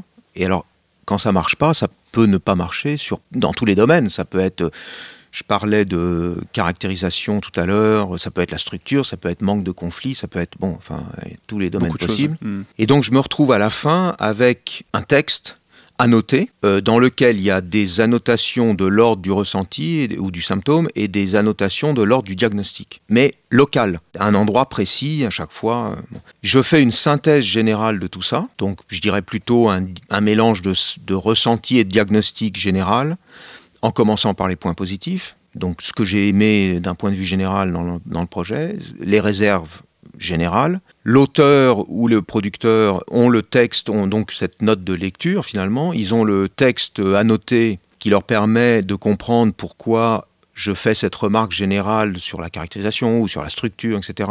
Ça leur permet de voir euh, très précisément à quel endroit euh, ça a commencé à apparaître. Et c'est dans la discussion, même si de temps en temps il y en a dans les notes, mais c'est surtout dans la discussion avec l'auteur que arrivent les prescriptions, donc euh, dont parlait Ellie, les, les idées. Les, euh, Et ce que disait Ellie très juste, c'est souvent, alors parfois ils sont ravis les, les, les auteurs qu'on leur donne une idée, mais souvent c'est plus un exemple, en fait, ce que moi j'appelle Mm. une idée d'idée. C'est une façon de faire comprendre le diagnostic, la prescription. Tu vois, si par exemple ton personnage euh, faisait ceci au lieu de cela, je dis pas qu'il faut prendre l'idée. Eh ben, on comprendrait mieux que, eh ben, et on en revient bien sûr au sens. Donc, la discussion avec l'auteur, une fois que ce travail de d'annotation, ressenti et diagnostic a été fait, la discussion avec l'auteur, elle, elle s'axe sur le sens, puisqu'on en revient à quel est ton projet. Et parfois, moi, j'ai fait des, carrément de la psychanalyse avec les auteurs. hein. Ah oui, ça aussi. euh, je, je- je leur, je les aide à mieux comprendre ce qu'ils ont envie de dire, parce que, comme disait Boileau, notre ami Boileau, euh, ce qui se conçoit bien s'énonce clairement, et parfois, ben, euh, ça s'énonce pas clairement parce que c'est pas conçu bien. Et donc, euh, donc c'est un travail d'accouchement. Moi, je pense que les script docteurs sont des mailloticiens Oui. Euh, d'accouchement de non seulement de l'artisanat, euh, de la technique, de la narration, mais aussi de la pensée de l'auteur en fait. Et donc le- le- l'entretien avec l'auteur, c'est autour de ça, de sa pensée, du sens, de ce qu'il veut dire, et puis des prescriptions, des des, idées, etc. Je rebondis euh, sur cette histoire, excuse-moi Jean-Marie, je te, redonne la parole tout de suite, je peux pas pour longtemps, mais vraiment sur cette histoire de, psychanalyse de l'auteur, ce qui est pas d'ailleurs une fin en soi, mais c'est quelque chose qui, s'organise naturellement lors de nos retours de texte. Et il est pas rare que dans mes ateliers, j'ai euh, des ateliers avec avec euh, huit projets, donc en général huit élèves, mais ils peuvent être, à plusieurs sur euh, sur les projets et sur les, auteurs qui font un petit peu du surplace pendant un certain temps. Il n'est pas rare ait, je, je dois avoir à peu près quatre ou cinq insights. euh, Oui, euh, des gens qui craquent. extrêmement bouleversants Qui pleurent, euh, au milieu ouais. de l'atelier. Moi, ouais, ouais, parce aussi, que bien sûr. C'est quoi un insight Prise de conscience. Plus de conscience, euh, un, une- un éclaircissement. Une épiphanie. Ouais. Et il y a des gens, il y a, oui, oui, bien sûr. Moi, j'ai podcast souvent aussi hein, des, c'est pour ça que j'insiste. des gens qui, ouais, Suzette, Suzette, tata, merde. J'ai eu des gens qui, ouais, qui s'effondrent en larmes. Je me souviendrai toute ma vie d'un- d'une d'une, euh, une scénariste qui euh, a compris enfin ce qu'elle racontait dans son histoire, parce que ça, ça la touchait personnellement. Elle avait même pas pigé le truc, euh, alors que, bon, moi j'aurais été euh, son frère, son cousin, j'aurais dit, mais attends, c'est ta vie ça. Mais je la connaissais pas assez bien, et j'ai fini par lui faire comprendre le truc. Elle s'est effondrée. Évidemment, là, quand, on fait ça, euh, il n'est pas de notre ressort de dire mais tu sais que tu es gay. C'est pas l'idée. hein. Mais nous, nous sommes une force de, de- de- en, en général, évidemment, nous nous, for- une- une- nous nous étonnons que certaines choses fonctionnent, d'autres pas, et c'est par ces questions autour du texte uniquement hein, qui font que euh, les auteurs, euh, par élimination, finissent eux-mêmes seuls. C'est important. hein. On n'est pas là Oui, oui. pour les psychanalyser. On est là pour faire essayer de leur faire écrire un bon texte. Et c'est par cette élimination qu'eux-mêmes arrivent à comprendre. Mais en fait, je parle de mon père depuis le début. Je ne le savais pas. Hmm. Jean-Marie, explique-nous tout.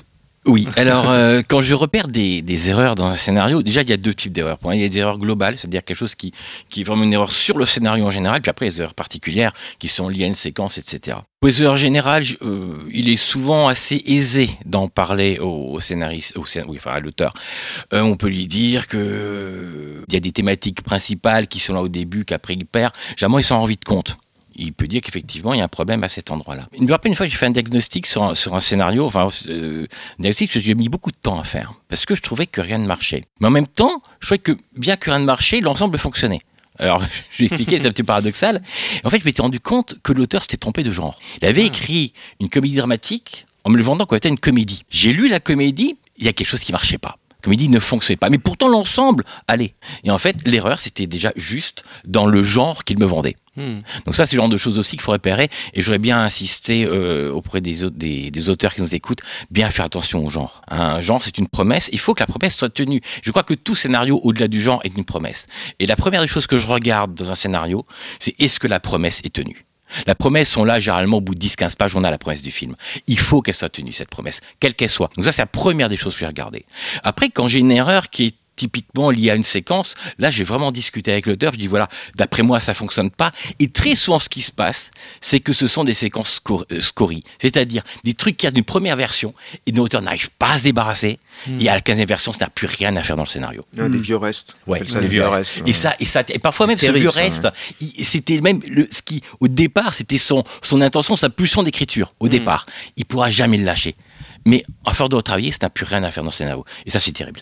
Ouais, ça arrive souvent. euh, Avec le recul, on se relit, on se dit mais qu'est-ce que ça fait là ça sur la promesse, c'est tellement vrai. Je- euh, moi, je dis aux, aux- aux- aux auteurs, je- moi, je suis, je suis, euh, il y, a, il y a cette promesse-là, et puis il y a le, le, le, le truc dont j'oublie toujours la, la définition tellement c'est c'est long, mais c'est le, le- le- la suspension consentie de l'incrédulité. Alléluia, je viens de m'en souvenir. Ce qui fait que donc ce truc-là, qui fait qu'on est tout à fait d'accord pour s'asseoir devant euh, un, écran qui va s'allumer et euh, dans lequel on va voir des gens qui vont euh, sur des vaisseaux spatiaux, qui vont à la vitesse de la lumière. On est super d'accord avec ça. Ça n'existe pas, mais on est super d'accord avec ça. Et je leur dis, maintenez-nous ça. Je suis d'accord avec tout. Je m'en fous que ça existe pas ou que ça existe, mais juste il faut que vous faisiez attention à ce que hein, j'ai pas à un moment donné un problème d'intendance. C'est-à-dire que je me dis, tiens, ils trichent. Ce que les Américains appellent le suspension of disbelief, c'est Ouais, ça c'est ça. C'est francophone, cette émission, monsieur. Oui. et c'est le poète Coleridge qui dans a. tête, dans ta tête. On parle de script doctor depuis tout à l'heure. Bon. C'est vrai que C'est le- Ah une invention du- chose pour, pour aller sur le, le, le, le disbelief, machin truc, date surprise, tout ça, fumble. Euh, euh, c'est le poète Coleridge qui a inventé cette, euh, Cette notion. cette notion. C'est pour ça que donc tu peux le dire en anglais. t'as le droit. T'es pour ta, ta Suzette. Je pense que pour faire de bons diagnostics, il faut avoir quelques notions de l'artisanat du récit. En revanche, pour faire des, de bonnes prescriptions, mais c'est pas toujours le, le- le boulot d'un. Je pense que les prescriptions, c'est plus du bonus en fait. Est-ce que, voilà, est-ce que le script doctor est prescripteur aussi et peut être créatif, peut proposer des pistes? Il peut, il peut, mais encore une fois, juste pour. euh, Alors, je suis tout à fait d'accord avec Ellie quand il dit que euh, ce sont pas des idées qui appartiennent au script docteur. On rebondit sur euh, la proposition, sur le projet de l'auteur, et toutes les idées. Moi, j'ai donné des milliers d'idées dans ma vie et je j'en regrette aucune. Et je euh, jamais, en plus, je me suis dit. au début, quand je- quand j'ai démarré, je me suis dit peut-être qu'un jour, je vais trouver une idée à partir d'un, en faisant du script doctoring sur un projet ou en animant un atelier, je vais trouver une idée et je vais pas la donner à l'auteur parce que je vais la trouver superbe, je vais me la garder pour moi. Ça m'est jamais arrivé, jamais, jamais, jamais, parce que, alors je sais pas, peut-être que ça m'arrivera un jour, mais parce que l'idée, en fait, elle n'existe que par rapport au projet, elle n'a de cohérence, de, d'intérêt, elle n'est, elle n'est efficace, riche que vis-à-vis du projet. Mais en revanche, logiquement, quand on parle de script doctoring à la française, c'est-à-dire on fait juste de la consultation, on n'est pas co-scénariste, on, est, on ne réécrit pas. On est censé faire un diagnostic. Et puis euh, l'auteur, il, il se démerde avec ça et il réécrit. C'est à lui de réécrire. Mm. Mais ça n'empêche pas de donner les prescriptions, c'est inévitable. En revanche, ce qui est, je trouve très intéressant, c'est qu'un bon prescripteur, enfin un script docteur qui donne de bonnes idées, c'est quelqu'un qui, à mon avis, alors, a de la créativité, forcément. Euh, il peut être auteur, c'est plutôt une bonne chose de connaître le truc de l'intérieur. Mhm. Mais surtout, je pense que c'est quelqu'un qui connaît le répertoire, qui connaît bien le répertoire. Pas en tant que cinéphile euh, euh, geek, j'ai vu 40 000 films dans ma vie, tatati, j'ai vu, j'ai vu tout David Lynch, j'ai vu tout gna gna gna. Non, cela dit, c'est pas incompatible non plus. Mais qui, quand il a vu ce qu'il a vu, ou lu ou entendu ce qu'il a vu, reçu, a repéré l'artisanat, a repéré ah tiens là Melissa Mathison au début du troisième acte de E.T. elle cache le Deus ex machina, vachement malin. Ah ouais, elle crée une petite ironie dramatique pour cacher. Tac, ça, ça peut servir à moi en tant qu'auteur ou à un autre auteur si je suis script docteur. Ça lui peut lui servir pour euh, cacher un jour un Deus ex machina ou euh, dans l'inconnu du Nord Express à un moment, il y a un chouette coup de théâtre. Le protagoniste, qui est joué par Farley Granger, monte un escalier, j'en dis pas plus pour pas spoiler, et un coup de théâtre l'attend. Et Hitchcock, alors je sais pas si c'est Hitchcock ou Patricia Highsmith ou son je sais plus, c'est Chandler, je crois, qui a adapté le, le roman. Enfin bon, en tout cas, l'un des auteurs a senti que le coup de théâtre allait peut-être être deviné par le spectateur. Qu'est-ce qu'ils font? Ils créent un mini suspense avec la présence d'un chien menaçant pour qu'on soit occupé par ça. Émotionnellement, on est dans le suspense de- du chien, etc. Et on ne devine pas le coup de théâtre.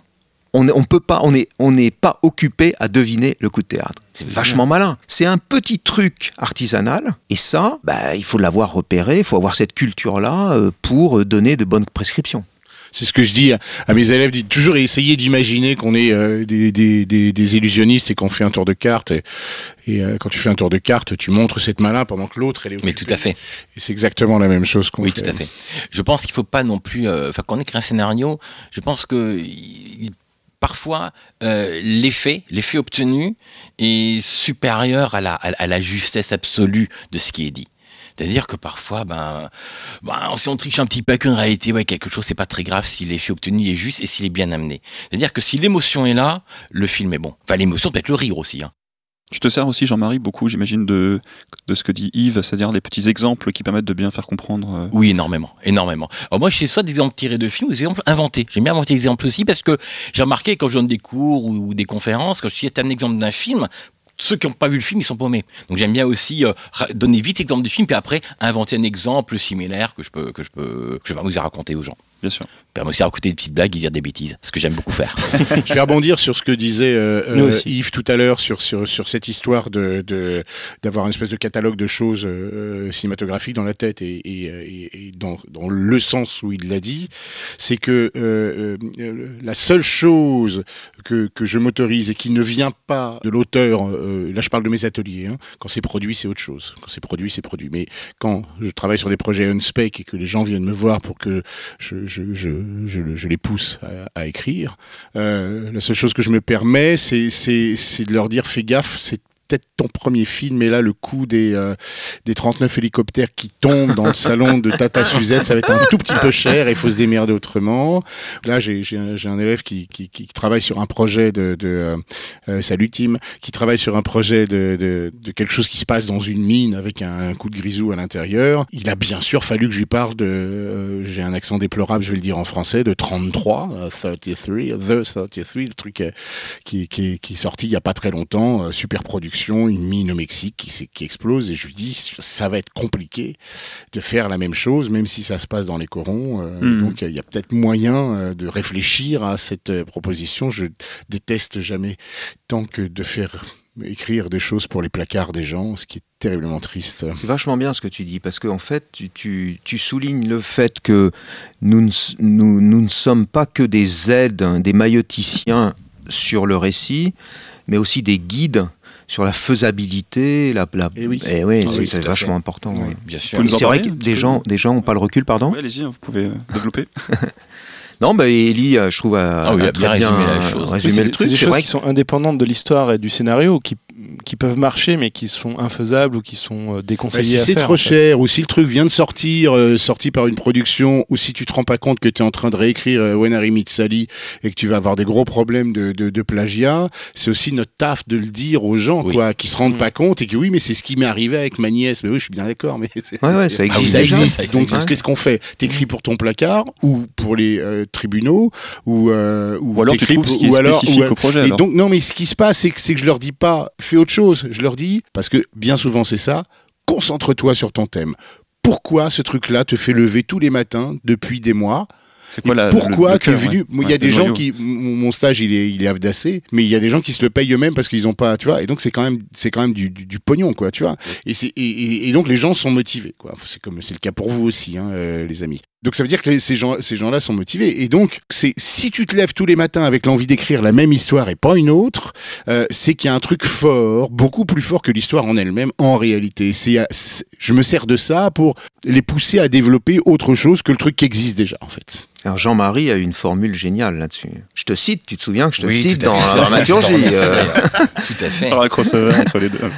Ah si si, moi j'adore. Vas-y, dis-le. Bah oui, c'est que tout a déjà été écrit, mais pas encore par vous. Oui, bien sûr, absolument. C'est fabuleux ça. Ouais, ouais. C'est très très beau. Je commence les cours ça en disant ça aussi. ça tout, tout a déjà été fait. euh, lâchez la pression. Je l'avais entendu il y a 10 ans dans, dans une Ouais. formation euh, que j'ai suivie et ça me reste depuis 10 ans ce- cette formule et je la, je la répète souvent à, à d'autres gens euh, qui je fais des retours. Propage la bonne parole. C'est pas, voilà. c'est pas très éloigné de la demande hollywoodienne euh, qui est the same but different.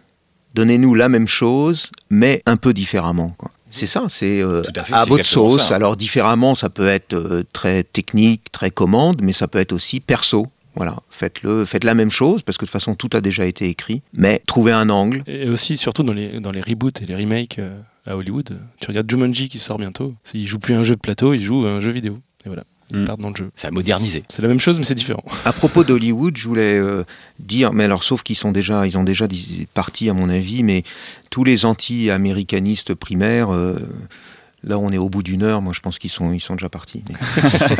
Mais- leur dire que leur dire que malgré, les, malgré le fait que ce soit une, une expression euh, probablement empruntée à- aux Américains, je pense que le script doctoring existe depuis l'Antiquité. Alors je ne sais pas si euh, Échille, Sophocle et Euripide euh, et les autres, euh, euh, bon, ils, participaient au même festival de, théâtre, hein, les Dionysies, ils, à Athènes, ils vivaient à Athènes. Je suis sûr qu'ils se lisaient les uns les autres. Mais on a un exemple célèbre de script doctoring, donc européen, j'ai envie de dire, et pas américain, pas hollywoodien. Euh, c'est euh, Tchekhov et Gorky.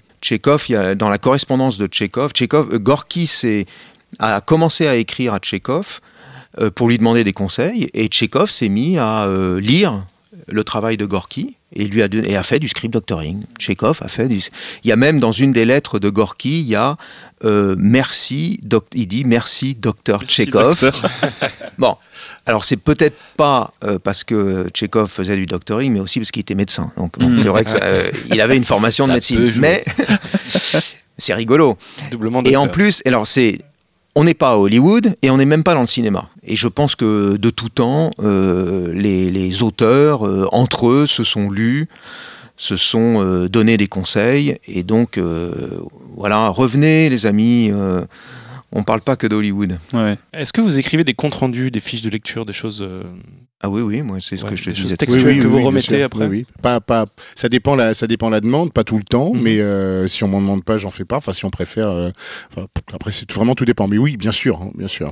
En général, je prends des notes pour moi, euh, qui sont lisibles par moi, plus que Mhm. par. euh, parce que bon, j'ai une écriture absolument illisible, donc c'est lisible par Je moi. confirme. Et généralement, ce que je fais après, c'est que le compte rendu, je le fais oralement. Parce que je trouve un compte rendu, ce que j'aime bien, moi, c'est l'échange. J'ai compris ça dans ton scénario. Peut-être que toi, tu veux dire autre chose. Pourquoi j'ai mal compris Et ça, je pense que l'échange est très important. D'accord. Ah oui, mais alors ça t'empêche pas. Moi, je fais ça souvent, c'est de faire un premier, un premier compte rendu euh, écrit, et puis après le- l'entretien avec euh, l'auteur, d'enrichir le compte rendu et de lui filer. Quand tu donnes le MP3 à tes élèves, là, à la fin, c'est le même principe. Même principe. oui. C'est qu'ils aient une trace écrite ou orale, euh, mais une trace en tout cas. Et qui viennent, qui viennent de toi et pas qui viennent d'eux, parce que pareil. C'est pas, c'est pas les mêmes notes. C'est pas les mêmes notes. Exactement, c'est pas les mêmes notes. Et c'est vachement bien de pouvoir, de laisser reposer, de passer la vexation, l'ego, le manque de recul, tout, tout ça, et de, de relire euh, les notes euh, une semaine après, un mois après, euh, bien sûr. Donc je pense que c'est utile, ouais. Juste rapidement, est-ce que c'est un travail qui vous prend beaucoup de temps, cette phase d'écriture de retour? Non, non, moi pas, non. Non Ouais. Toi, Ellie Tu passes beaucoup de temps sur un retour écrit? Non, c'est l'analyse qui prend du temps après le. Ouais, Ouais, juste- non, j'en sais rien. Je sais pas. Il y a pas de, curiosité. il y a pas de. Non, il y a, y a- j'ai, j'ai, j'ai bien ramé sur deux films parce qu'il y a des auteurs aussi qui viennent me voir juste pour du script doctoring. Parfois. Tu dis oui, puis tu te retrouves avec des trucs. Tu j'aurais pas dû. Et j'ai bien ramé sur deux. deux bon, après, les gens qui se trompent. Te dis, mais qu'est-ce que je peux et, raconter euh, et donc voilà. Donc Pour l'anecdote, euh, je vais pouvoir mettre la mienne à l'édifice. J'ai travaillé à un moment donné pour une société de distribution de films. c'est et Adrien qui parle, lecteur. là. Voilà, c'est Adrien qui parle. nu. Et parce que du coup, on n'a pas de notion de temps, je vais vous en donner une. Euh, à titre d'exemple, j'étais lecteur, mais finalement, je me suis retrouvé à faire un peu de script doctoring au final, parce que j'aimais tellement ça que c'était, voilà, je me suis laissé aller. Et on était payé 50 euh, euros. La fiche de lecture. Alors, je vais pas balancer Ah oui, le nom évidemment, mais Non, non, mais tout ça. Oh, bah, voilà, c'est, tout, est par là, c'est un scandale. voilà, Scandale sans pour en parler après. monumental. euh, Ouais. Alors, c'était en plus au black. Donc je me suis dit la, la chose simple, voilà, je dois lire un scénario, faire une fiche de lecture, ça fait 10 euros de l'heure, je ne dépasse pas 5 heures de travail dessus, lecture comprise. Ah, ma femme de ménage est mieux payée que toi. Oui, hein. tu vois. Oui, Mais j'ai arrêté depuis. hein. 18 euros. hein. Ouais, c'est 18 euros. Je fais toujours ça aussi. Oh là là Je fais là. toujours le, le- le rapport avec le- ce, qui est, ce qui est payé. Non, mais euh, après, euh. On s'étonne qu'il y ait tant de problèmes euh, dans le scénario en France. Enfin, aux États-Unis, je suis pas sûr que ce soit mieux payé, mais euh, les gens qui lisent à ces tarifs-là, il faut qu'ils y trouvent leur compte.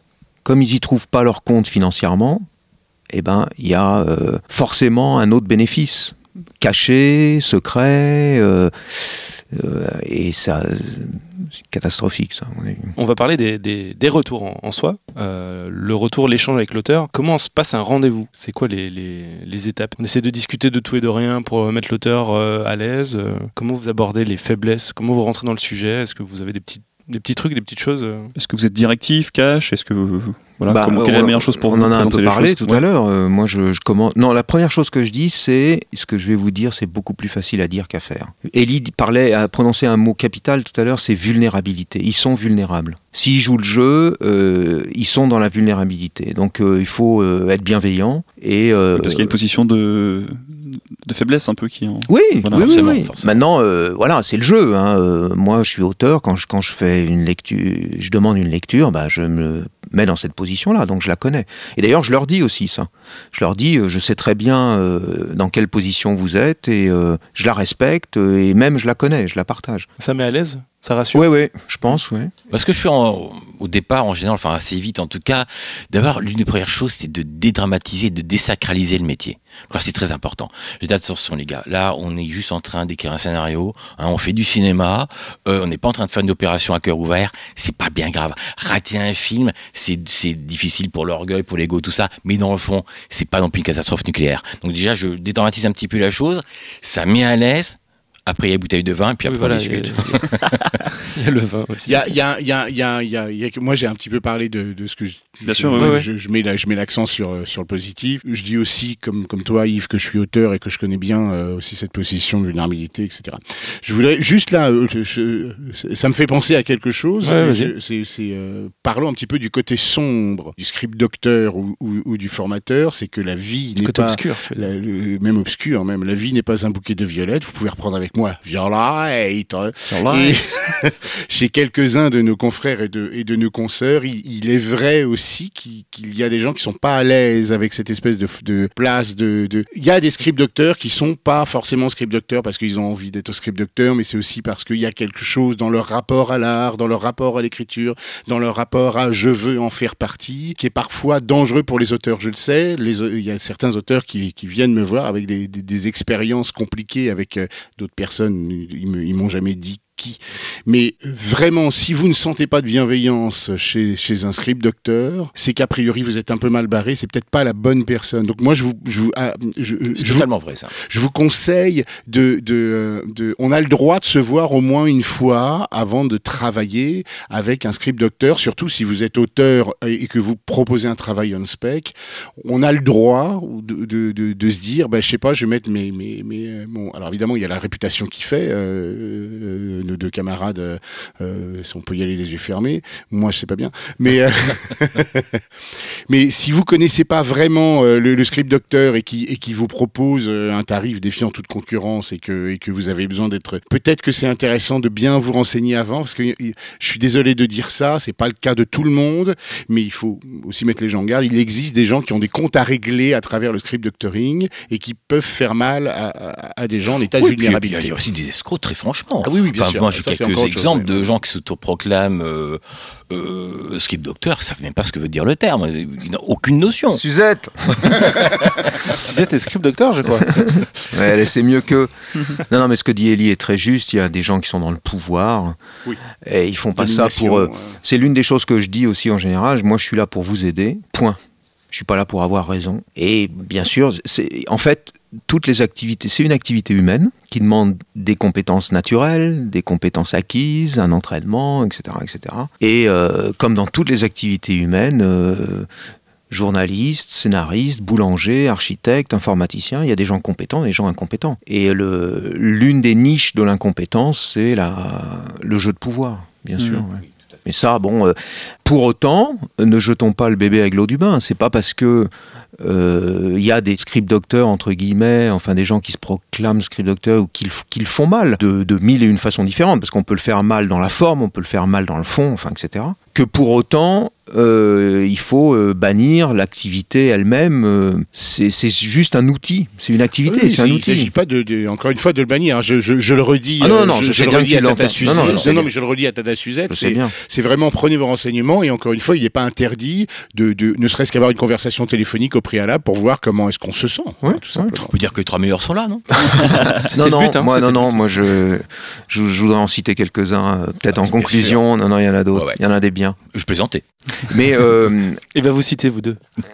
les, c'est pas parce que tu as eu une mauvaise expérience avec un script docteur que, euh, voilà, c'est pas parce que de temps en temps euh, quelqu'un tue, euh, plante un couteau dans le dos de son voisin qu'il faut condamner les couteaux. Quoi. J'adore. Parfois, ça épluche, ça épluche vachement bien les pommes. Non, mais moi j'insiste beaucoup là-dessus parce que je sais cette peur, cette, euh, cette terreur même de. Et c'est triste parce que. Alors il y a les producteurs, j'en croise beaucoup aussi, qui. L'un des drames de notre métier, c'est que le scénario, en général, qui est quand même l'un des outils majeurs pour monter un film, euh, aux deux sens du terme, plan et récit, en général, il s'écrit à un moment où on n'est pas sûr que le film se fera, donc à un moment où on n'est pas sûr qu'il y aura de l'argent. Et C'est terrible ça. Et donc l'activité de scénariste comme l'activité de script docteur sont sous-financées en partie à cause de ça, parce qu'on n'est pas sûr que euh, l'argent sera là. Et il y a beaucoup de producteurs, mais euh, des patrons, hein, des, des comment dire, des barons du cinéma français, qui rechignent à payer un script doctoring parce que euh, ben parce que euh, ils ont des copains qui lisent gratuitement. Sauf que c'est des copains, mais c'est pas nécessairement des gens compétents. Et oui. Hmm. Moi, j'ai un copain qui est chirurgien, c'est pas son métier. euh. Ça dépanne de temps en temps. Et à côté de ça, tu as des truands J'avais un kyste. euh, comme dans Coup de feu sur Broadway, qui, euh, Qui sont ont, des, excellents. ont des capacités naturelles en fait, Mhm. parce que le mec il a C'est- pas la formation et tout, mais euh, naturellement il comprend. euh, et ça, ça arrive aussi bien sûr. Moi, j'ai à une époque, euh, quand je faisais pas de sélection dans mes ateliers, sur sept personnes, il y avait en général deux ou trois qui étaient bons scénaristes. Maintenant, c'est plutôt six ou sept puisque je fais une sélection, mais à l'époque, c'était deux ou trois. Et il y avait à chaque fois deux ou trois qui étaient bons script docteurs. Et c'était pas toujours les mêmes. Parfois, euh, ça se mélangeait, mais qui révélaient des compétences naturelles de script docteur dans un atelier, puisque chacun commente le travail des autres et tout. Donc il y avait des chasses palminteri euh, dans, euh, dans mes ateliers. Avec, euh, avec un flingue sur eux ou pas Euh, Il y a une autre peur que tu as évoquée tout à l'heure, c'est la crainte du formatage. C'est quelque chose auquel vous êtes confronté régulièrement? Bah, Avec tout ce qu'on vient de dire, je pense que là, il y a plus de ça, grand ça se traduit comment en fait euh, Ouais, la, la crainte du formatage, c'est que c'est c'est que ce- les, les gens imaginent que, euh, enfin, les gens, pas les gens d'abord, certaines personnes qui ont peur du formatage point. Mmh. Euh, imagine qu'on va ressortir une espèce de théorie totalement calquée sur une méthode ABCD, et puis que si le film c'est pas le voyage du héros de Campbell slash Vogler ou qui on veut, et ben on va dire que ce film est raté, ce qui est mmh. tout à fait faux. Nous sommes pas là pour dire ça correspond pas à une grille d'écriture, on est juste là pour dire ben là y a, je m'emmerde là, il y a un trou ici, je comprends pas telle personne, et il y a un espèce de, de, il y, a une montée qui est un peu inexistante pour l'instant, et on pourrait peut-être aller plus loin avec la proposition que tu en fais. Qu'est-ce que tu en penses? Hmm. Quelque chose d'organique dans un récit qui fait que quand ça fonctionne, c'est le récit qui a raison, hmm. au-delà de toutes les règles. Moi, j'ai lu parfois des scénarios qui respectaient pas certaines règles, mais ça fonctionnait. Donc c'est cerveau qui a raison, c'est pas les règles. Je pense que le formatage est inévitable à un certain degré. C'est-à-dire que tout à l'heure, je parlais, ça c'est ma, ma, vision des choses, hein, on n'est pas obligé de la partager, mais je parlais de, d'outils universels et intemporels, le mécanisme narratif universel et intemporel, c'est une forme de formatage. Sauf que ça donne autant la cerisée que euh, Terminator. Si vous comparez la pièce de Tchekhov et le film écrit par Cameron, franchement, vous vous dites c'est le jour et la nuit. Il aucun, aucun point commun. Mmh, mmh. Bah si, il y a plein de points communs. Dans les deux, il y a trois actes, dans les deux, il y a un protagoniste, dans les deux, il y a du conflit, et il y a même une urgence dans les deux. Enfin, une urgence dans la cerisée et plein d'urgences dans Terminator. Donc il y a plein de points communs. Et la grille que moi je défends, le formatage que je défends, le seul formatage que je défends, c'est celui qui permet, qui est assez souple en fait, mais qui quand même existe. Faut pas, euh, de même que dans tous les êtres humains qui ont peuplé cette terre, euh, il y avait du sang, il y avait la rencontre d'un spermatozoïde et d'un ovule, il y avait des points communs. Bah, euh, dans la narration, c'est pareil. On peut pas toujours tout réinventer. On peut pas tout réinventer, voilà. Non, non, il n'est pas, il est pas question, il est pas question. Je rejoins complètement sur les sur les ateliers que je fais. Tous les matins sont destinés à aller, à, une espèce de masterclass sur la sur un point de dramaturgie. Et ça, c'est sûr qu'on est sur un, un, récit de type aristocélicien depuis depuis des années, qu'on n'en démord pas et qu'en effet, euh, euh, vers la page 10 euh, ou 15, donc à 10 minutes, un quart d'heure, on a, on a la promesse, et la promesse est bien tenue par quelque chose qui s'appelle un incident déclencheur éventuellement, ou en tout cas un incident incitatif, ou une, une motivation du personnage qui va nous diriger vers le cœur de l'histoire, évidemment. Mais c'est pas du formatage, c'est... c'est oui, c'est pas ce que les, les détracteurs appellent le formatage. Enfin, j'espère pour eux, parce que alors, sinon... Ben, voilà, c'est globalement... S'ils veulent pas accepter ça... c'est ça. C'est plutôt des jeunes auteurs qui ont peur euh, du formatage? Non? Oh bon non. Ah ouais? Non, non, ça pas. Euh, moi, la jeunesse des auteurs, la taille du CV. Ouais, ça change rien au fait. Je reviens à mon garde du corps dans Coup de feu sur Broadway. Moi, je m'en fous de. de... Il y a des gens compétents qui. Il y a des primo-scénaristes qui sont brillantissimes. Mmh, euh, bien sûr. Et puis d'autres qui ont une liste comme ça sur IMDb. Et franchement, c'est pas terrible. Donc. Il faut faire une émission d'ailleurs spéciale là-dessus. Comment mettre à jour facilement sa fiche IMDb Demande à ton producteur. Selon vous et votre expérience, à tous, quels sont les défauts que vous voyez le plus souvent quand vous lisez un scénario? Quelque chose qui revient assez régulièrement? Peut-être deux ou trois choses, deux, trois éléments Oui, ben, d'abord, euh, cette fameuse promesse qui n'est pas tenue, ou bien qui n'est pas tenue assez longtemps. C'est-à-dire que parfois, on a l'impression qu'au milieu du scénario, ben, l'auteur a tout dit, puis du coup, il remet un événement qui n'a rien à voir avec la choucroute et qui part sur autre chose. C'est une erreur que j'ai assez fréquemment. Il y a aussi l'adéquation au genre, parce que le genre aussi est une promesse. Et euh, justement, j'en parlais tout à l'heure, euh, j'ai rarement fait, c'est vrai que c'est assez rare, comme scénario qui tient vraiment le genre de bout en bout. C'est quelque chose que Fenner, je vois assez souvent. Ça demande de la maîtrise, en fait. A, pour moi, les deux pires erreurs que je vois, c'est la redondance et le hors-sujet. Tu peux développer un petit peu, euh, Jean-Marie? Oui, bien sûr. Ben, la redondance, c'est quand finalement, ben, on a une situation qui va se répéter sans que l'auteur s'en rende compte, parce qu'il a changé le décor, a changé les personnages, mais en fond, c'est la même chose. C'est la redondance. Donc là, franchement, on s'ennuie. Ou alors le hors-sujet, ça, l'auteur, il va très facilement. C'est-à-dire que du coup, le scénario part dans une direction qui n'est pas du tout le fil du récit. Ça a le mérite d'être très clair.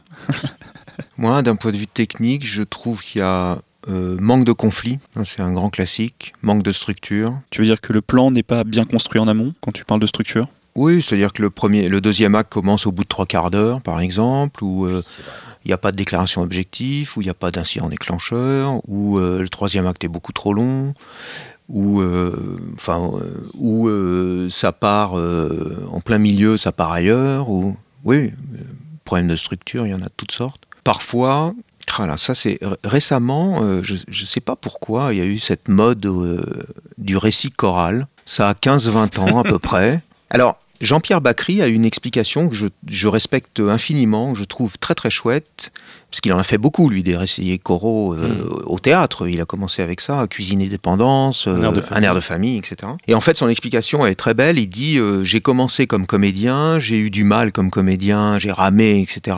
Quand je me suis mis à écrire des pièces euh, avec Agnès Jaoui, j'ai voulu servir la soupe à plein de gens. J'ai voulu donner du, du boulot à plein de gens, et d'où le récit choral. Ça, je trouve ça chouette. Il y a une autre motivation au récit choral, c'est l'idée que la vie, c'est pas juste l'histoire d'un individu, c'est qu'il y a, plein de vies autour. euh, il y a un aspect un peu philosophique au récit choral. C'est voilà, pendant que machin essaye de sauver sa peau, qu'est-ce qui se passe à côté, etc. Bon. Ok, très bien. Peut-être que les jeux vidéo aussi ont eu une influence sur le récit choral. Mais moi, pour revenir au problème majeur que je rencontre, c'est que le risque aussi du récit choral, c'est que certaines sous-intrigues soient beaucoup plus intéressantes que d'autres. Un autre risque, c'est que on passe d'un protagoniste à l'autre, on switch de protagoniste, et ça, c'est quand même moi perso qui adore m'identifier à un personnage, je trouve ça extrêmement inconfortable. Soudain, qu'on me demande de m'identifier à quelqu'un d'autre. Et alors, surtout que parfois c'est l'antagoniste. Ça, je trouve ça assez compliqué. C'est un défaut que je trouve souvent aussi. Ça. Et niveau orthographe, comment, comment vont les choses? C'est une catastrophe. Ouais. Non, ça, je m'en fiche complètement. Je suis curieux. Non, mais parfois ça pique les yeux quand même. Oui, Moi, oui, oui, c'est chiant. yeux. Ça pique les yeux parce que tu le vois. Ouais. Non, mais je suis d'accord. Parce que tu le vois, donc tu sors. Oui, mais c'est Tu- ça. tu sors du- tu sors du Oui, truc. Ça empêche d'entrer dedans. C'est vrai que c'est embêtant. Oui, suggérons aux auteurs de soigner l'orthographe. Oui. Élie, toi, les, les défauts euh, Ben, Récurrent. C'est bah, pour la même chose que mes, mes camarades. Hein, je vais pas faire dans, dans, dans l'originalité. Pour moi, c'est problème de structure euh, et euh, aussi problème de rythme. Je suis très sensible au rythme des récits. Rythme, ça veut pas dire précipitation. hein. Attention, euh, Paris, Texas, c'est très rythmé, mais il est lent. C'est pas la même chose. Mais essentiellement, tout ça vient de je connais pas bien les personnages pour qui j'écris et donc je sais pas vraiment ce qu'ils veulent ou je suis pas tout à fait assuré. Ça, je, je, je reconnais aussi beaucoup euh, le- le, le- l'exploitation de la péripétie à plus savoir qu'en foutre, alors que le récit finalement ne décolle pas et reste tout à fait plat. Et là aussi, il faut leur faire comprendre euh, en, en quoi le, le- si la, la, la ligne euh, intime euh, du protagoniste n'est pas servie et n'est pas servie euh, vers, vers ce qui va faire de lui un, un héros. C'est-à-dire qu'on se pointe pas devant le dragon avec deux kalachnikovs, trois bazookas, un moral d'enfer et une armure de fou. Hmm. C'est pas ça qui fait un héros. Un héros arrive, il, il n'y croit plus, il est en dépression, il a plus une il a un cure-dent, c'est tout ce qu'il a à peu près. Il est à poil et il est ultra abîmé de partout. Il va quand même y aller. C'est l'objet de cette sublimation qui fait que on va aller jusqu'à ce moment climaxique du récit, touche à la catharsis. On n'est plus dans la salle de cinéma, on est véritablement avec. Et ce, moment-là prend des tas de, de, de, de visions différentes. Et pour amener le, le, le, le personnage ici, il faut le développer. Et euh, la multiplication de séquences répétitives, donc de péripéties, ce n'est c'est pas le, le bon endroit, euh, c'est pas la bonne manière de développer justement un personnage. Juste, tu développes du temps un peu chiant, quoi. hmm. Oui, c'est-à-dire en gros ce que tu dis, il vaut mieux un œuf que tu fais bien monter en j'adore. neige Vas-y, dis-moi. plutôt que 15 ou 20 œufs. Oui, c'est ça. Voilà, c'est ça. Ah bah voilà. Ce que toi, tu appelles le milking. euh, Milking, ouais. ouais. Le, le egging. Egging, ouais. Oui, parce que tout- Egg milking. milking, c'est la traite en On fait. perd Ça veut dire. Suzette là. hein. ouais. Bah non, elle est dans la veut dire cuisine traire. en train de faire un gâteau du coup. un petit mot sur les producteurs. Est-ce que selon vous, ils savent lire un scénario, nos producteurs? Alors, baisse les yeux. d'accord. Oups. Ça, ça patate chaude. Non, euh, je crois vrai. Mais sincèrement, mais c'est comme les lecteurs d'ailleurs. hein. Euh, Il y a des lecteurs, euh, je suis désolé, qui ne savent pas lire un scénario parce qu'ils ne savent pas ce qu'est un scénario, parce qu'ils ne connaissent pas la dramaturgie. Il y a des, moi, j'ai- à mes cours, euh, j'ai des producteurs qui viennent parce qu'ils veulent comprendre, ils veulent connaître la dramaturgie, etc. C'est bien. Je trouve, c'est formidable. Je trouve que tous devraient le faire. Mhm. Ouais. Oui, parce que Ah le, le oui. scénario, Ah euh, sa première intention, Bah quand on oui. n'a pas de producteur, bah, c'est de le faire lire à un producteur. Tout à fait. Il y a pas mal d'années, j'ai lancé avec euh, Serge Siritsky et Écran Total, le magazine Écran Total, Mhm. un atelier destiné aux producteurs sur l'évaluation du scénario. On a eu deux inscrits et on a annulé. Voilà, voilà. Je suis d'accord avec Jean-Marie. Bah, L'appel est lancé, hein, euh, amis producteurs. euh. Bah, certains savent lire et d'autres, à mon avis, Oui, non. certains savent lire, certains savent. Et puis alors après, ça, dé- c'est- enfin, c'est c'est toujours pareil. C'est que la position de producteur, c'est aussi une, une, une, une position assez curieuse. C'est-à-dire qu'il est à la fois du côté de l'art et puis quand même à la fois du côté du pognon. C'est aussi son, aussi son taf de, de, de, de, de- de produire, donc de trouver du, du pognon pour que l'histoire existe. Et puis c'est aussi leur taf de gagner du pognon parce que c'est ils sont, tu vois, même si il vaut mieux faire pétrolier ou assureur pour vraiment gagner On du pognon. On est d'accord. C'est pas, non plus. euh, des, je suis pas en train de dire ça. que les mecs sont, sont totalement obsédés par le pognon, mais quand même, quand t'as une boîte de prod, en général des locaux, des bureaux, des gens à payer, machin truc, et donc tu dois, tu dois tenir la route. Donc je- je- il y a quelque chose qui fait quand même pression sur ces gens-là, qui est pas juste ce que nous avons nous dans la tête en tant que simple auteur, c'est-à-dire juste l'œuvre. Donc il y a pas mal de choses qui parasitent, si tu veux, la lecture, si vous voulez, hein, je parle à tout le monde, si vous voulez la, lecture d'un scénario pour les producteurs, certains savent lire, et j'ai envie de dire que certains savent lire, certains scripts, et les mêmes qui savent lire certains scripts, peut-être parfois, parce que c'est aussi conjoncturel, et parce qu'il y a aussi des obstacles locaux, certains qui savent lire ne savent à un moment donné pas très bien lire ou s'attendent à autre chose et euh, euh, en lisant. Enfin il y a, y a et, et quand tu fais de la prospective sur un texte que tu lis en te disant j'aime l'idée je pense que c'est une idée qui peut marcher parce que euh, il y a, je connais pas beaucoup de producteurs qui disent on va produire ton truc il va y avoir quatre personnes qui vont aller dans la salle mais je m'en fous je le produis ok? Euh, c'est un peu plus compliqué que ça. Et je pense que ça ce sont aussi des remparts pour parfois euh, bien comprendre ce qu'on ce qu'on est en train de lire. Je, suis un petit peu plus partagé. Alors évidemment, on a tous eu euh, affaire à des gens en chaîne de télévision ou, à- ou à des producteurs de, quelque chose qui nous force à écrire un peu moins bien ou voire carrément moins bien que ce qu'on sait faire, ce qui est tout à fait rageant. Mais il y a aussi quand même un paquet de gens qui sont concernés par ce qu'ils font. Il y a un autre critère très très important en ce qui concerne les producteurs, c'est qu'ils vont passer, s'ils si, ils essayent de faire le film, deux ans de leur vie Bien sûr. et de, et de celle de leur société à euh, monter ce film, à faire qu'il existe. Donc moi je trouve tout à fait légitime qu'ils aient besoin d'un coup de foudre. Donc qu'il y ait une part de subjectivité euh, même monumentale, ça les dispense pas de comprendre les mécanismes de la narration et de savoir évaluer euh, d'un point de vue objectif entre guillemets le- le- le- la qualité de la narration, mais le fait que voilà il y ait une, une forte envie subjective, je trouve ça tout à fait légitime. Je veux aussi dire aux auteurs que les producteurs, c'est pas leur ennemi. Hein. Les producteurs, au contraire, euh, c'est Partenaires. c'est leur, c'est leur partenaire, se rallier. C'est grâce à eux qui vont faire le film. Moi, je vois, il y a 90% des, de, de mes élèves qui ont peur des producteurs, qui disent producteurs, c'est les méchants, mais pas du tout, du tout, du tout. Ouais, c'est pas comme non. ça qu'il faut les, constater, les, les voir, pas du tout. hein. Mhm. Au contraire. Non, euh, la subjectivité pour un producteur, elle est légitime. Parce qu'ils vont y passer deux ans de leur vie. Là où c'est beaucoup moins légitime, c'est chez les lecteurs de guichet, les lecteurs de commission, les lecteurs de chaîne, Mhm. qui eux passent pas deux ans de leur vie sur ton projet, mais deux heures, qui en plus distribuent en général l'argent des autres. Et alors, ceux-là, ils devraient apprendre à lire des scénarios. Ceux-là doivent savoir lire un scénario. Mhm. Il n'y a pas d'excuses, euh, il n'y a pas de subjectivité qui tienne. Ils n'y passent que deux ou trois heures de leur vie. Ils doivent savoir évaluer un scénario. Et là, il y a de graves, graves, graves lacunes en France. Bravo. Et même aux États-Unis. On en parlait, on a fait un épisode sur la lecture de scénario, justement. Voilà, on vous invite à écouter ça, l'épisode 5, je crois. que j'étais pas invité. Parlons, si vous voulez bien, du métier de script doctor. Alors, est-ce que c'est un statut officiel en France? Est-ce que c'est un, j'imagine, contrat, c'est contractuel comme travail? Pas toujours? Comment comment ça se passe euh? C'est ponctuel d'une part et d'autre part euh, euh, encore une fois je, je, je considère que je fais lors de mes de mes stages aussi Bien sûr, du oui, script oui. doctoring avec euh, mes élèves et c'est pas le même script doctoring non plus donc euh, ouais ça prend plusieurs formes Ça sera statutaire quand on sera accrédité au générique, ce qui n'est pas du tout le cas. C'est-à-dire, Jean-Marie, tu dis que là, les script doctors ne sont pas crédités au générique. Non, en général, non. Quand toi, tu travailles, quand une producteur, un producteur t'appelle, Oui. Tu n'es pas. suis- non, non, j'ai même des clauses de confidentialité. oui on a on signe des contrats et à publicité c'est marqué vous ne serez pas euh, euh, alors on- si tu signes un contrat pour leur faire plaisir parce que tu t'en fous complètement t'as droit à rien du tout juste à prendre le chèque et à faire ton taf quoi donc clairement mais je m'en fous hein, ceci dit, c'est ça. pas- façon.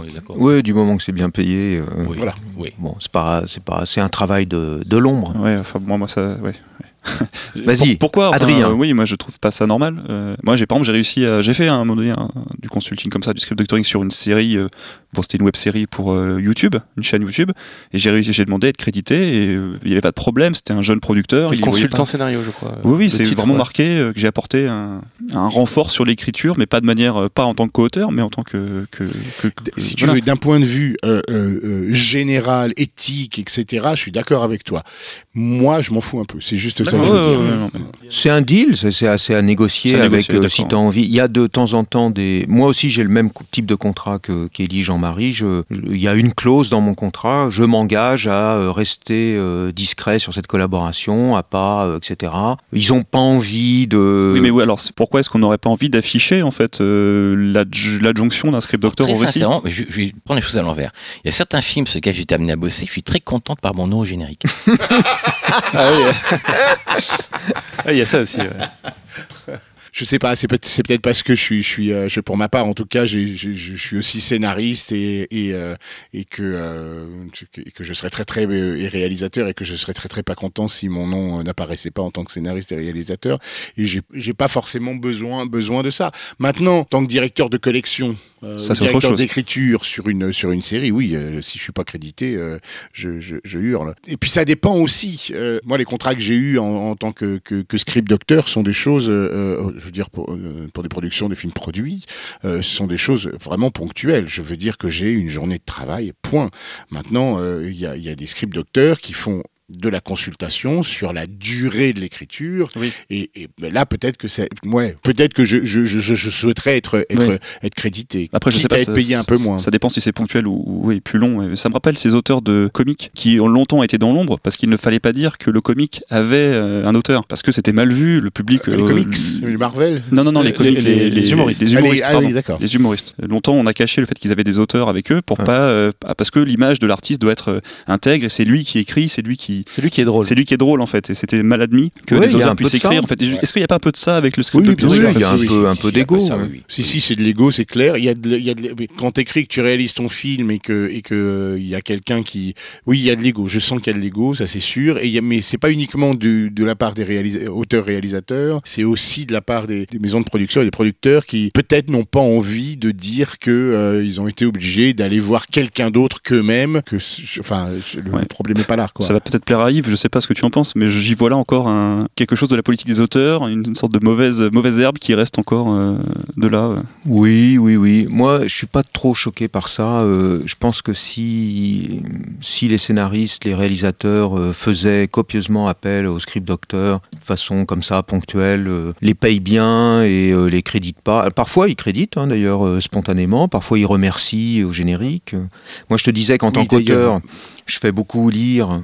Euh, si je commence à mettre au scénario 2 euh, la liste de tous les gens qui ont lu derrière, j'en finis pas. Donc euh, je les remercie euh, Mm. à la fin, mais je peux pas nommer tout le monde non plus. En plus, ça me dérange pas de, de- de créditer quelqu'un comme consultant, consultant scénario. euh, bon, mais on est bien d'accord que le consultant, c'est pas le scénariste. C'est Bien pas sûr, euh, bien sûr. consultant, il a donné un avis qui peut être archi compétent, euh, mais celui qui réécrit, c'est le scénariste. Donc c'est voilà, ce sont deux, deux postes différents. Bien sûr, oui. hein. Si je passe Chacun un jour poste, ou hein. deux à faire du script doctoring sur un long métrage, je- c'est juste, je peux même pas le mettre en, en balance avec le mec qui s'est tapé deux ans et demi d'écri- d'é- d'écriture et de réécriture. Enfin, non, tu non, vois, mais ce que je veux dire, c'est pour moi, ça fait partie du processus de développement en fait. Et c'était juste donner une image réaliste de ce que ça Bien représente. sûr, voilà, c'est Je comprends. Je comprends et je te tapote sur la main. Ah oui, mais ça, ça peut même être précieux. hein. Bah oui, moi je un trouve ça bon en script fait. doctoring, ça peut booster. Bah oui, oui. euh, ça- oui, oui, c'est ça en fait. je Alors ça. après, il faut que les auteurs euh, en tiennent compte. Moi, j'ai eu des expériences, j'ai eu toutes sortes d'expériences, mais alors j'ai plusieurs fois eu droit à des séances où euh, les auteurs disaient ah mais oui oh là là c'est ah ah, merci mais oui bien sûr oh là, mais oui mais ah et puis après ils en faisaient rien. C'est parce pour qu'ils que Jean-Marie euh, ne veut pas être crédité du coup. Oui, C'est oui. Tout à fait. Oui. Et finalement, ça c'est. Ils étaient d'accord, mais ils n'avaient pas euh, finalement les capacités artisanales d'en tenir compte. Comme le, le dramaturge dans Coup de feu sur Broadway, ils avaient Mhm. des choses à dire, mais ils savaient pas les dire correctement, et ils auraient dû engager un, un co-scénariste. Hmm. Alors, j'écoute ce podcast et je me dis, tiens, le script doctor, ça a l'air super, j'ai envie de faire ça. Même si c'est pas crédité au générique. Voilà. Euh, comment je peux faire? Est-ce qu'il y a des formations? Euh, Est-ce que je peux apprendre sur le tas? Il faut des compétences, des qualités euh, que d'autres n'ont pas. Comment on peut se lancer là-dedans? Jean-Marie. Bah, D'abord, je pense que pour être un bon script docteur, il faut entre autres une parfaite connaissance de la dramaturgie. Je pense que ça, c'est notre base, notre socle à tous les trois. Et ça, ça s'acquiert pas juste à quelques cours, en même pas sur deux ans. Quoi. Je pense vraiment, pour être un vrai, vrai script docteur, il faut du métier, il faut la dramaturgie. Je pense aussi qu'il faut un petit peu analyser soi-même des films. C'est-à-dire pas se contenter uniquement de ce qu'on apprend, mais aussi pouvoir euh, être un peu théoricien soi-même du scénario. D'accord. Ce que Yves appelait la- les références. Oui, il faut c'est clair qu'il faut Étudier le un- répertoire. un peu une culture quand même. Étudier En le fait- répertoire, c'est bien ça comme formule. Mais la culture, ça s'acquiert. Je pense qu'il faut, comme c'est une activité humaine, comme l'ébénisterie, la pâtisserie, toutes les activités humaines du monde, eh ben, ça demande des aptitudes naturelles. Et je reviens à ce que je vous disais sur mes ateliers où j'avais repéré. Dans chaque atelier, il y a des gens qui font des commentaires euh, judicieux et puis d'autres. euh, et donc, moi, ma première suggestion, ce serait que la personne que cette activité intéresse, qu'elle vérifie finalement ses compétences, qu'elle confronte ses compétences naturelles à son, à son envie, à son ambition en fait. Donc participer à un atelier d'écriture et puis voir si euh, quand elle fait des retours, euh, c'est bien senti. Coup de feu sur Broadway, quand Chas Palminteri fait un retour, toute la troupe dit ah mais oui c'est génial et tout. Exactement la même chose. Repérer ça. Et puis ensuite, oui, bien sûr, euh, le, le- faire des gammes, euh, connaître le répertoire, connaître les techniques, connaître, etc., etc. Hmm. Toi, Ellie Eh bien, euh, il y a un bouquin qui, qui est sorti il y a, il y a quelques temps chez le Clown et l'Enfant de, de- Ah. d'un certain Yves Lavandier qui s'appelle Évaluer un scénario et ça, il y a des, une sérieuse piste là-dedans. Je suis d'accord avec la... Je suis d'accord, m'interromps pas. Tais-toi. Merci Ellie. Ouais, tu vas pas- 50 euros, c'est pas très cher. Euh, euh, non, c'est un bouquin euh, qu'il faut lire. Vraiment, c'est vraiment un, un truc euh, absolument incroyable. D'autre part, je suis d'accord avec toi sur euh, le fait que c'est une inclination. Les aptitudes naturelles. une, oui. une aptitude naturelle. Et bien que nous soyons dans une position d'humilité, c'est un peu obligatoire. Humilité, ça veut pas dire qu'on s'écrase. Hein. Faut pas confondre non plus Mhm. le rythme et les précipitations et l'humilité avec le je suis une merde. C'est pas ça que je dis. Mais en même temps, bien comprendre que nous avons, en tant que script docteur, par rapport à un élève, lorsqu'il s'agit de faire du script lors d'un cours, ou par rapport à un auteur on spec, même par rapport à un producteur, on a une responsabilité et qu'il est convient de comprendre cette responsabilité et que si jamais on fait n'importe quoi, on peut être destructeur. Faut aussi comprendre ça. C'est quelque chose qui peut être dangereux. Hmm. C'est juste ça que je veux dire. Oui, c'est vrai, c'est vrai. On peut détruire un auteur. Oui. Pour ça que Enfin, je un pense que auteur, la, je suis pas sûr. la bienveillance, c'est euh, l'une des premières choses. Oui, bien sûr. Mais un auteur, je suis pas sûr. Mais, mais enfin, en, en ce qui nous concerne, on a, on n'a pas de, de, de rapport à, à la domination ou à l'autorité, qui on s'en fout un peu. C'est pas, on n'a pas besoin de ça pour être heureux. Juste que, euh, il faut, ce qu'il faut que les gens comprennent, c'est que, en effet, ça demande du métier. Alors c'est toujours pareil. Hein, c'est comment ce qu'on acquiert du métier alors qu'on ne l'a pas et, et comment est-ce qu'on se fait les dents sans faire mal aux gens. Hmm. il faut faire attention parce que ce métier-là peut être dangereux, non pas forcément pour le- le- le- l'auteur, mais en tout cas pour le pour l'œuvre euh, euh, devant laquelle nous, nous avons à statuer. Il y a une responsabilité de notre part, et c'est ça que je voulais rajouter. C'est assez, nul comme ça. C'est mieux quand c'est long. Ouais, tu coupes pas, tu coupes, je m'en fous. De toute façon, je pars en vacances lundi. Qu'est-ce que j'en ai à péter de ton podcast de merde? Je vais même pas l'écouter. Je vais même pas l'écouter. Je sais pas ce que c'est. Je passe des vacances à brouillard, faut mettre du engrais au pied des poteaux téléphoniques avant d'avoir la tonalité, je vais même pas avoir le câble. Alors, voilà. On avait dit court. hein, content, c'est non C'est bien. fait plaisir. Alors, on a, on, a des, on a des questions de nos auditeurs qui sont surtout euh, nos tipeurs voilà, qui, nous, qui, nous, qui financent ce podcast avec leurs petits dons. Ouais, on remercie Baptiste, Vincent et Isura qui ont pris le temps de soumettre euh, sur Slack quelques questions en, euh, en préparation de ce podcast et des questions plutôt orientées euh, du côté des auteurs par rapport au script docteur justement. On nous a soumis euh, cette question qui est notamment en tant qu'auteur comment gérer lorsqu'on n'est pas d'accord avec ce que nous annonce euh, le script docteur. de la manière la plus simple possible, en disant au script docteur, je suis pas d'accord avec ce que tu me dis, et expliquer pourquoi on n'est pas d'accord et que nous sommes tout à fait ouverts au dialogue. Et d'abord, si un auteur n'est pas d'accord avec nous, nous allons la plupart du temps considérer que nous n'avons pas compris quelque chose et non pas que l'auteur en Hmm. face euh, est bloqué sur ses, sur ses, sur ses, sur ses histoires. Après, euh, Oui, je pense que ça, c'est une conversation. De toute C'est façon, c'est un dialogue. euh. Alors bon, il, il est, bon, il est sûr que, que nous avons forcément un peu plus de technique qu'eux, mais la technique ne suffit pas. Parce qu'effectivement, moi aussi, je peux passer à côté de quelque chose dans un seul Mm. que je lis, bien sûr. Alors, moi, je conseille aux auteurs de noter ou de demander un compte-rendu de lecture euh, écrit, mais de prendre des notes. Et bien sûr, s'ils sont pas d'accord, ils peuvent discuter pendant l'entretien ou même rappeler euh, une semaine plus tard. Moi, ça m'arrive qu'on me rappelle ou on m'envoie un email. euh, Je suis pas sûr d'avoir compris ou je suis pas sûr d'être d'accord, etc. Pas s'emballer, euh, pas s'enflammer tout de suite. On peut ne pas être d'accord parce que le script docteur euh, est à côté de la plaque, et ça, ça arrive.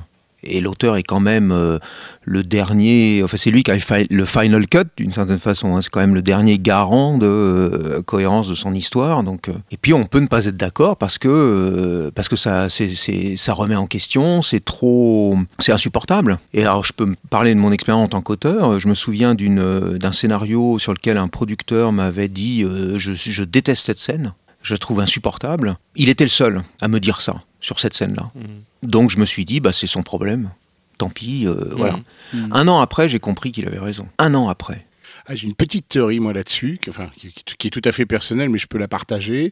C'est que quand on fait un, un rapport de bug sur un script, euh, s'il y a quelque chose qui me reste dans la tête, mais avec lequel je suis vexé ou en fureur et qui sort pas de la tête, c'est qu'il y a un moment donné, ce truc-là, il a quelque chose à me dire Ouais, et je suis ouais. pas capable de le comprendre, mais je le sais. Ouais, et qu'il y a Mhm. quelque chose. Ouais, ouais, ouais, bien sûr. Et alors, c'est aussi l'intérêt des script doctoring multiples, faire plusieurs lectures. Mm. Quand une personne te dit euh, ça, euh, j'ai pas compris, ça marche pas, ou etc. Bon, peut-être que c'est lui. Mais si euh, cinq ou six personnes d'âge, de sexe, de religion, de culture différentes, tous te disent là, on comprend pas, Mm.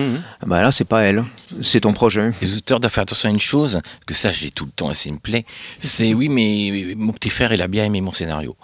D'accord? Euh, Ça on l'a tout le temps. Hein, c'est- vrai. Et je pense que quand on fait lire à quelqu'un qui, la famille, les amis, on a le droit. Je pense qu'on a toujours tort de parler de ce qu'on est en train de faire. Mais bon, peu importe, c'est pas question de plagiat, c'est une question de, de pression en fait. C'est c'est une pression de dire à quelqu'un, je suis en train d'écrire un scénario, dès qu'on rencontre, alors t'en es où dans ton scénario? Alors que justement on est en pleine galère, bon, ça peut être assez, assez douloureux.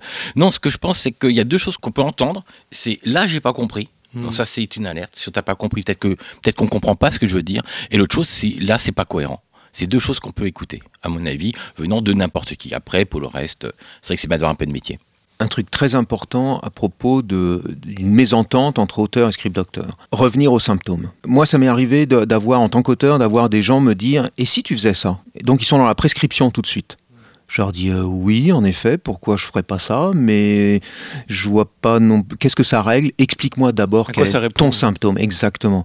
Dis-moi d'abord. Et ça, le symptôme, il est indiscutable. Donc, si tu es auteur, t'es pas d'accord avec le script docteur, tu peux ne pas être d'accord avec son diagnostic ou sa prescription, a fortiori. Mais tu ne peux pas être en désaccord avec son symptôme. Si le, si le script docteur te dit, je suis désolé, mais là, j'ai pas compris, ou j'ai ri, ou j'ai, euh, je me suis ennuyé, ou tu peux pas dire, mais non, tu t'es pas ennuyé. Tu peux pas être en Mhm. désaccord avec ça, c'est pas possible. Donc revenir aux symptômes, et en général, ça règle le problème. On a une question provoque qui est un peu rigolote. Euh, Est-ce que le script doctoring, c'est pas au final la bonne planque? Parce qu'on dit au scénariste qu'il faut faire sans le faire et voilà. je cite. oui, oui. Bah, Ouais, c'est plus facile à dire qu'à faire. Voilà, oui. c'est ça. hein. Oui, mais en même temps, ça demande des compétences. Bien sûr. Donc, euh, et c'est pas si euh, si c'était la bonne planque, euh, ça gagnerait bien mieux que ça. euh, ce serait plus demandé Et et, ce serait générique. et ce serait facile et, et c'est pas le cas. Donc. Oui, mais je pense qu'on peut être à la limite, on peut être très bon script docteur, c'est forcément un bon auteur. Enfin, je pense que les deux sont pas liés. Hmm. On peut être un très bon auteur de foot et très mauvais footballeur. C'est pas. Oui, enfin, oui, voilà quoi. Donc je pense, ce sont deux choses très différentes. Alors il s'avère que nous trois sommes également de très très bons auteurs. mais C'est pas le cas de tout le monde. Bon, tu parles pour toi, euh, s'il te plaît. Je voudrais juste revenir sur ce truc-là, c'est que parfois c'est super difficile de revenir vers un auteur avec ce qu'on a à lui dire. Et ça met en, en œuvre une énergie que moi je dois pas déployer quand j'écris, qui est une énergie différente, et parfois c'est ultra délicat. C'est pas confortable du tout parfois. Mhm. Alors, on va prendre un peu l'air et aller côté euh, jardin pour poser quelques questions à Pierre-François Bertrand, le script jardinier, et en savoir plus sur son approche. Alors, nous voici bien installés dans des euh, super fauteuils euh, avec. On est, on est bien, non, Adrien? On est trop bien. On est très bien. Avec notre ami Pierre-François Bertrand. Salut Pierre-François. Bonjour. Te revoilà. On est ravis de t'avoir, hein, comme d'habitude, tu le sais bien. Merci le beaucoup. bienvenu. On est, on est dans ton jardin. Euh, Il fait très chaud dans ton jardin. virtuel. d'ailleurs. Ouais, il fait chaud là dans ton jardin. Bienvenue.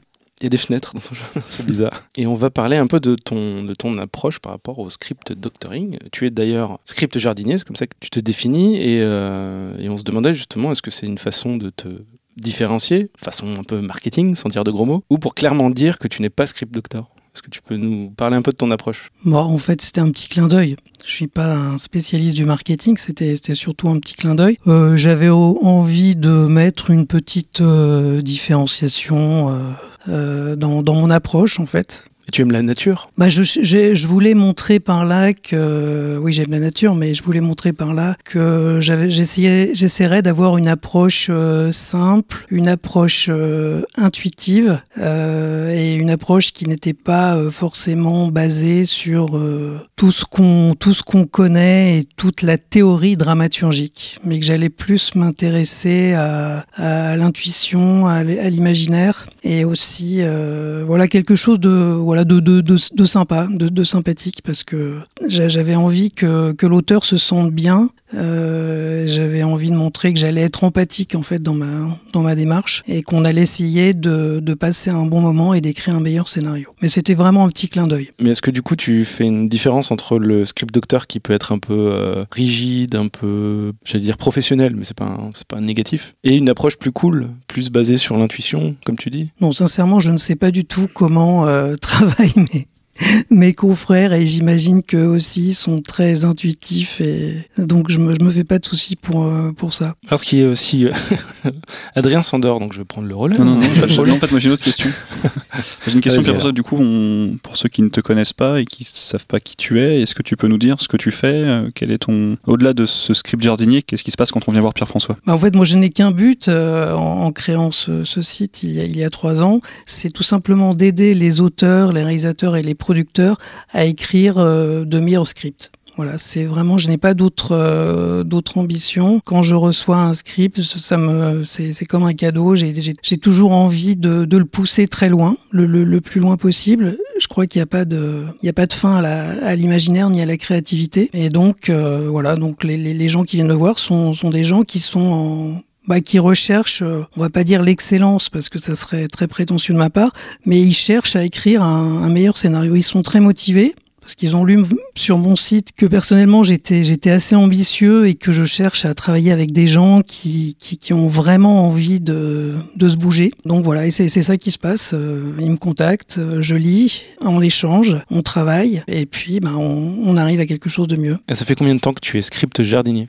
Bah ça va faire trois ans là, je vais fêter mes, mes trois ans. euh, je fête mes trois ans en ce moment en fait. ben, Joyeux anniversaire. Bah, c'est très gentil. Merci beaucoup. Du coup, tu as, une approche qui est euh, plutôt tournée vers les jeunes auteurs ou les auteurs sans producteur Non, en fait, c'est juste dû à une certaine paresse de ma part actuellement.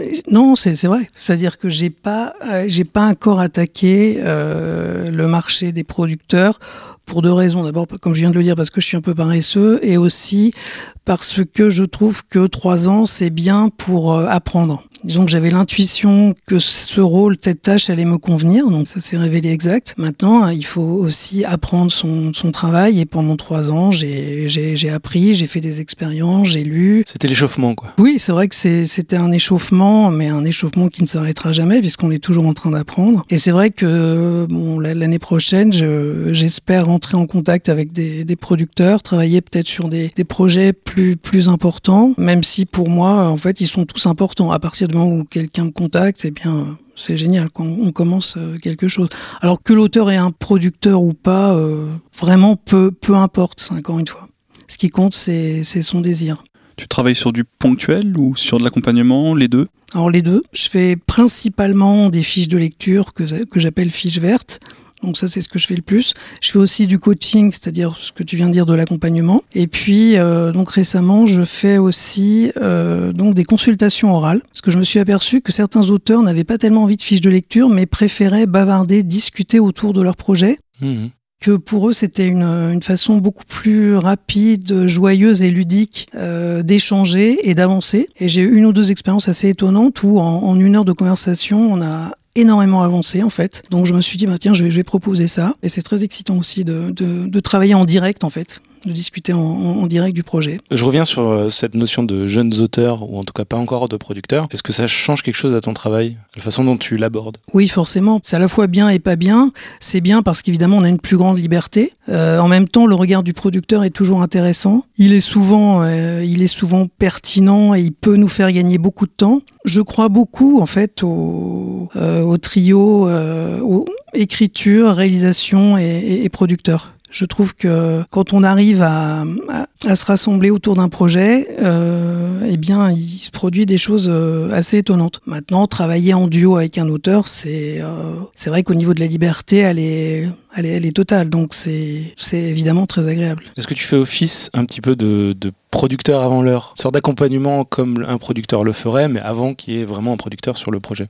oui, ça peut arriver. Il y a des petites mises en garde, des petites, euh, des petites erreurs à pas commettre. Euh, il, y a, il, y a, il y a des délires qu'on sait qu'on pourra pas mener au bout. Euh, donc euh, quand tout est possible, oui, bien sûr, on, on essaye de, en, en, termes de production, de bien de d'y penser. Et d'ailleurs, je demande toujours euh, une des premières questions que je pose à, aux auteurs, c'est dans quel cadre ils voient leur film. C'est-à-dire, ils le voient à travers une production financée, euh, donc fait à l'arrache pratiquement sans rien, ou alors ils vont, ils veulent faire un super dossier pour déclencher euh, des, des financements. Voilà, de ça, on, on en parle tout de suite parce qu'évidemment ça va euh, ça va quand même impacter sur euh, sur la sur l'allure du sur l'allure et le contenu du, du projet du dossier. Donc si je suis euh, jeune auteur, que j'ai un premier projet et que j'ai encore jamais vu de producteur de ma vie, euh, aller voir le script jardinier, ça va m'entraîner un peu et ça va m'apprendre quelques petites choses, des erreurs à ne pas faire peut-être le jour où je rencontrerai un producteur. C'est un échauffement aussi pour le producteur. Dieu sait si je, je ne me targue pas d'être producteur parce que producteur. Ah oui, c'est autre chose. à des compétences que je n'ai absolument pas. Oui, donc encore une fois, les grosses grosses erreurs, oui, ça, je peux les, je, peux les, les, souligner, bien sûr. D'accord. Et est-ce que euh, toi qui vois beaucoup d'auteurs avec leurs projets, tu as l'impression qu'ils ont plus besoin de soutien pendant l'écriture? Plutôt qu'un retour sur le travail une fois qu'il est terminé? Non, je dirais que alors ce qui, le, ce qui marche le mieux, c'est vraiment la, la, fiche verte, la fiche de lecture.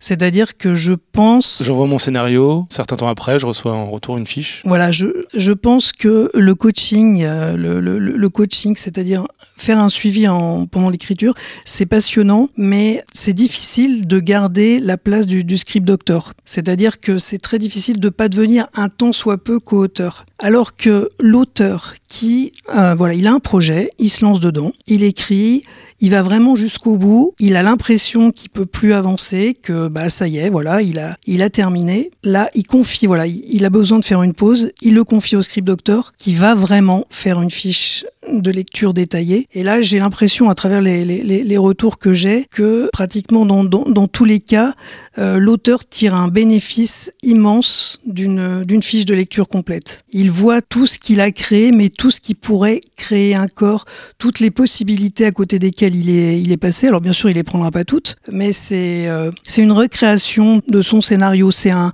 un autre regard en fait. Et du coup, lui reste totalement auteur, c'est-à-dire qu'il n'aura plus qu'à choisir dans, dans les pistes, puisque dans, dans la fiche de lecture, il y a aussi des pistes euh, qui sont qui sont proposées. Il n'aura plus qu'à qu'à choisir, et ça, ça se fait ça se fait immédiatement. Il va tout de suite sentir choisir ou pas choisir. Choisir ou pas choisir, tout à fait. D'ailleurs, je mets je mets très souvent des pistes, euh, enfin, je fais exprès de mettre des pistes contradictoires, euh, non pas pour l'embrouiller, mais pour le, le laisser. Euh, pour le pousser à réfléchir à voilà, ce qu'il veut dire et à choisir en fonction. Donc je, je, crois beaucoup au regard une fois le, le scénario entièrement terminé. J'ai l'impression que c'est ce qui fonctionne le mieux. D'accord. Est-ce que pour les auteurs que tu accompagnes, tu es la première porte d'entrée vers le script doctoring en général? Oui, ça, euh, c'est sûr. Oui. Généralement, je suis le premier euh, script doctor. Voilà, généralement, les gens ont fait lire avant leur, leur script, ils sont un peu déboussolés. Euh, comme tout le monde, moi c'est pareil.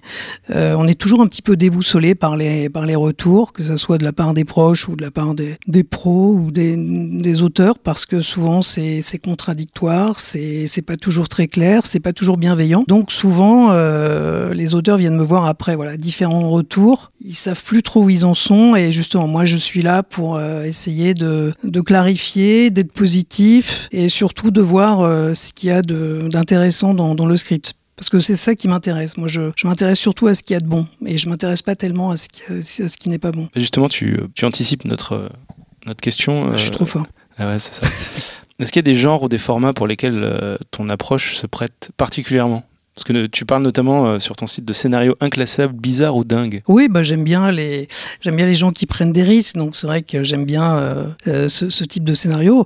Alors donc ce qu'il y a de fou dans ce qui qui, ce qui est d'amusant, enfin c'est que donc je me suis vraiment présenté en étant un petit peu plutôt tourné vers les comédies, donc les films un peu étranges, l'animation, les films pour enfants et qu'en fait 90% des gens me contactent pour des thrillers, euh, des euh, voilà, des, des, histoires très sombres, euh, très noires, des drames, voilà. Est-ce qu'il y a une raison, tu penses à ça? Ah, je sais pas. Alors là, franchement, est-ce que la plupart des gens écrivent ou est-ce que c'est le type de film sur lequel il y a le plus de problèmes, peut-être, je sais pas. Mais je sais pas du tout. J'ai pas tiré les enseignements. En même temps, ça me fait plaisir, c'est-à-dire que bon, moi, je me suis présenté comme ça, par, je dirais un peu par honnêteté intellectuelle, pour savoir un petit peu euh, qui je suis et quels sont mes goûts. Mais j'ai bien précisé aussi sur le, le site que je travaillais sur n'importe quel quel genre. Donc, Mhm. euh, les gens ont tout à fait euh, le droit et raison, et merci à eux de, de me contacter. Donc, je me suis aperçu justement parce que j'étais au début, j'étais un petit peu effrayé puisque j'allais toucher à des genres euh, dans lesquels euh, je me sentais pas forcément super à l'aise. Et je me suis aperçu qu'au contraire, euh, ça peut aussi être un avantage de, de travailler sur un genre sur lequel justement on n'a pas d'a priori, qu'on connaît pas forcément très bien. Déjà, ça nous oblige à, ben, à s'y mettre, hein, c'est-à-dire à se renseigner un peu sur le genre en question. Et puis, euh, on, s'aperçoit que, bah non, que non, en fait, là, ça fonctionne complètement. Quel que soit le genre, bah, il n'y a aucun problème. Et ça, n'importe qui peut le vérifier. On est, on est, on est tous capables, quel que soit le genre, de ressentir des choses en lisant un scénario, puis euh, d'essayer de comprendre pourquoi on a ressenti ce qu'on a ressenti, puis de l'expliquer. Hmm. Ça fonctionne absolument avec tous les genres. Pierre-François, quelles sont les, les principales erreurs ou problèmes euh, que tu découvres dans, tes- dans les scénarios que tu lis? Est-ce qu'il y a des choses récurrentes qui reviennent? La chose récurrente, c'est que j'ai l'impression que la plupart du temps, euh, on va pas assez loin. Voilà, c'est c'est le principal défaut, c'est-à-dire qu'on on, on- s'arrête, on, lâche facilement, on, on va, on va s'arrêter avec une petite intrigue, euh, des petits personnages sympatoches, euh, le truc va à peu près tourner, euh, et puis c'est tout. Donc à ce moment-là, ça fera ça fera un film de plus, mais ça fera rien en fait. Donc c'est pas super intéressant. Et en fait, il suffit de pas grand chose d'un d'un moment dans le script, prendre un autre chemin, faire évoluer un personnage, intervertir deux scènes. Il suffit de pas grand chose pour justement basculer dans quelque chose qui tout d'un coup devient super intéressant, euh, un peu novateur, euh, voilà, sans se prendre la tête non plus. Mais voilà, c'est ça qui me qui me frappe. Et sur des aspects plus dramaturgiques, est-ce que tu sens que des fois il y a des failles euh, ou des manques euh Qui reviennent Ouais. sans arrêt, malheureusement? Je pense que souvent on n'accorde pas assez d'importance à la fin parce que ça c'est vraiment une tarte à la crème. C'est-à-dire que les auteurs se lancent dans l'écriture sans avoir une fin euh, cohérente ou intéressante. Bah, c'est-à-dire que cette fin, euh, souvent, elle est, elle est pas au niveau, elle est pas au niveau du reste. C'est-à-dire la, bon bah la fin c'est vraiment le plus important. Donc euh, s'il y a un truc qui doit, euh, s'il y a un truc qui est majeur, c'est ça. Et souvent, euh, souvent la, la, la, la fin, bien souvent, euh, voilà, elle peut vraiment être beaucoup beaucoup mieux. Et euh, ça c'est vraiment essentiel. D'accord. Pour finir, euh, on aimerait te demander ce que tu as connu comme expérience, euh, peut-être la pire dans- en script doctoring. Une anecdote ou un truc un peu, un peu, un peu nul. Non, en fait, quand je débutais, en fait, quand, quand j'ai débuté, euh, j'ai fait une énorme erreur, c'est que je m'étais mis en, en tête de corriger toutes les fautes d'orthographe. Ouh, c'est Et donc ambitieux je me suis retrouvé avec un long métrage qui était bourré de fautes et je les ai toutes corrigées. Et euh, au bout de, au bout de quelques, au bout de quelques scénars, euh, j'ai dit bon l'orthographe, c'est peut-être pas, Il n'y a pas d'espoir. c'est peut-être pas si important. On va peut-être laisser tomber. Donc, Dans mon site, je sais pas si je, voulais mettre, euh, je ne corrige pas les, les fautes En, d'orthographe. en soi, c'est une prestation. hein. J'ai j'ai déjà vu Oui. des gens qui vendaient la prestation de corriger les fautes dans un scénario. Et on vous conseille de le faire si jamais euh, vous en avez beaucoup, parce que c'est vraiment un frein à la lecture. Tout à fait. Il n'empêche que quand j'en vois euh, des, des, des, des petites comme ça, euh, je, je peux pas m'en empêcher, je les, je les, je les corrige, ça, ça me fatigue pas non plus. Mais bon, tout, tout un scénar, euh, tout un long métrage, c'était c'était vraiment n'importe quoi. Et ton meilleur souvenir de script doctoring? Enfin, de script de jardinier, pardon. Mon, mon meilleur souvenir, c'est quand je- j'envoie le, j'envoie le, voilà, j'envoie la fiche verte et que par mail j'ai un retour euh, où je sens que mon travail a été vraiment apprécié. Ça c'est. Tu as changé la vie. Bah, c'est-à-dire, t'as galéré pendant deux semaines, euh, t'en, as, bouffé, et puis euh, t'as donné ce que t'avais à donner dessus, et puis euh, tu sens que la personne, elle a, voilà, elle a, elle a vécu un truc, euh, elle comprend, elle a capté ce que tu voulais lui transmettre, et, et elle te dit merci. Et ça, c'est, génial. Beaucoup mieux que l'argent, la récompense, c'est euh, le fait d'avoir aidé quelqu'un à se dépasser, à transmettre quelque chose. Mes tarifs sont tout à fait raisonnables, donc euh, je pense que c'est effectivement ça ma récompense. Bien qu'on soit pas là pour faire de la publicité, c'est pas l'idée non plus. euh, voilà. Si, là, on va en faire, parce que du coup, où est-ce qu'on te retrouve, euh, Pierre-François? Ben donc euh, sur euh, le script jardinier, www.lescriptjardinier.com et je suis également sur euh, Twitter et sur Facebook. Eh ben, on encourage euh, tous ceux que ça intéresse à aller voir ça. Et, euh, C'est très gentil. eh bien, merci. Eh bien merci et à très bientôt. Nous, on retourne euh, dans le studio. Voilà, on retourne par la magie de- du montage audio euh, dans le studio. Et merci au passage à Robin pour le coup de main, la technique. Ouais. Tu veux dire un mot, Robin? Non. Voilà, Robin est timide. Allez, on y retourne. Bah pour finir, euh, je suis auteur. Comment je trouve un script doctor pour mon scénario? Je trouve d'abord un, un producteur, peut-être. Bon, je pense déjà sur Internet. Hein, je pense qu'encore une fois, sur Internet, on trouve tout et n'importe quoi. Donc, faut voir un petit peu le pédigré de, du script doctor. Aussi voir les tarifs, parce qu'un script doctor, il y a 50 euros, faut essayer de tomber. Hein. Non, mais c'est bien que tu parles d'argent, Jean-Marie. Un script Oui. doctor, ça coûte pas 50 euros. Non, ça coûte pas 50 euros. Après, c'est un forfait. Ça on n'en n'a pas parlé, mais ça peut être, c'est un forfait qui peut se négocier. c'est un forfait. producteur. Évidemment que c'est pour ça que je préfère que le- l'auteur vienne avec un producteur. Je veux mieux que ce soit le producteur qui paye plutôt que l'auteur. Après, c'est sûr, quand c'est un auteur tout seul, ben, on demande moins parce que, parce que surtout, il n'y a pas de garantie. Il a beau avoir un super script docteur derrière, il ne peut pas garantir qu'il va vendre son scénario ensuite. C'est Bien pour ça sûr, qu'il vaut mieux qu'il y ait en amont un producteur déjà intéressé par le projet. Bah, premier réflexe, euh, venir euh, voir l'un de vous trois, voir les trois à la suite. Ouais, alors, euh, euh, Jean-Marie a raison, sur Internet, on trouve euh, pas mal de coordonnées. Moi, je voulais faire, euh, je sais pas si ça me servira de conclusion, mais je voulais faire un petit, un petit aparté. Il se trouve que les circonstances font que vous avez invité trois hommes. J'ai rencontré beaucoup de femmes excellentes script docteurs. J'ai pas assez d'expérience pour faire des statistiques, mais je pense que euh, elles sont aussi, au moins aussi Bien bonnes que, que les hommes. Mhm. Et voilà, et je voulais rendre hommage à, à Pascal Ray, à Corinne Klomp, à Julie Ponsonnet, à euh, Sylvie Philippard de Foix. Toutes euh, ont fait du script doctoring sur mes projets, donc je peux Mhm. dire qu'elles, euh, je, je sais d'expérience qu'elles sont beaucoup de qualité. Marina Tomé, je ne sais pas si vous connaissez, c'est une comédienne, metteur en scène qui est pas script docteur, mais qui euh, d'ailleurs, c'est son écriture qui est là sur la photo du, du bouquin, euh, parce qu'elle m'a fait un script doctoring formidable. Elle a un bon œil aussi. Et puis, je vous en ai parlé tout à l'heure, Maggie Soboyle, euh, l'américaine d'origine sud-africaine, qui est très attachée à la vérité des personnages, qui est une script docteur brillantissime aussi.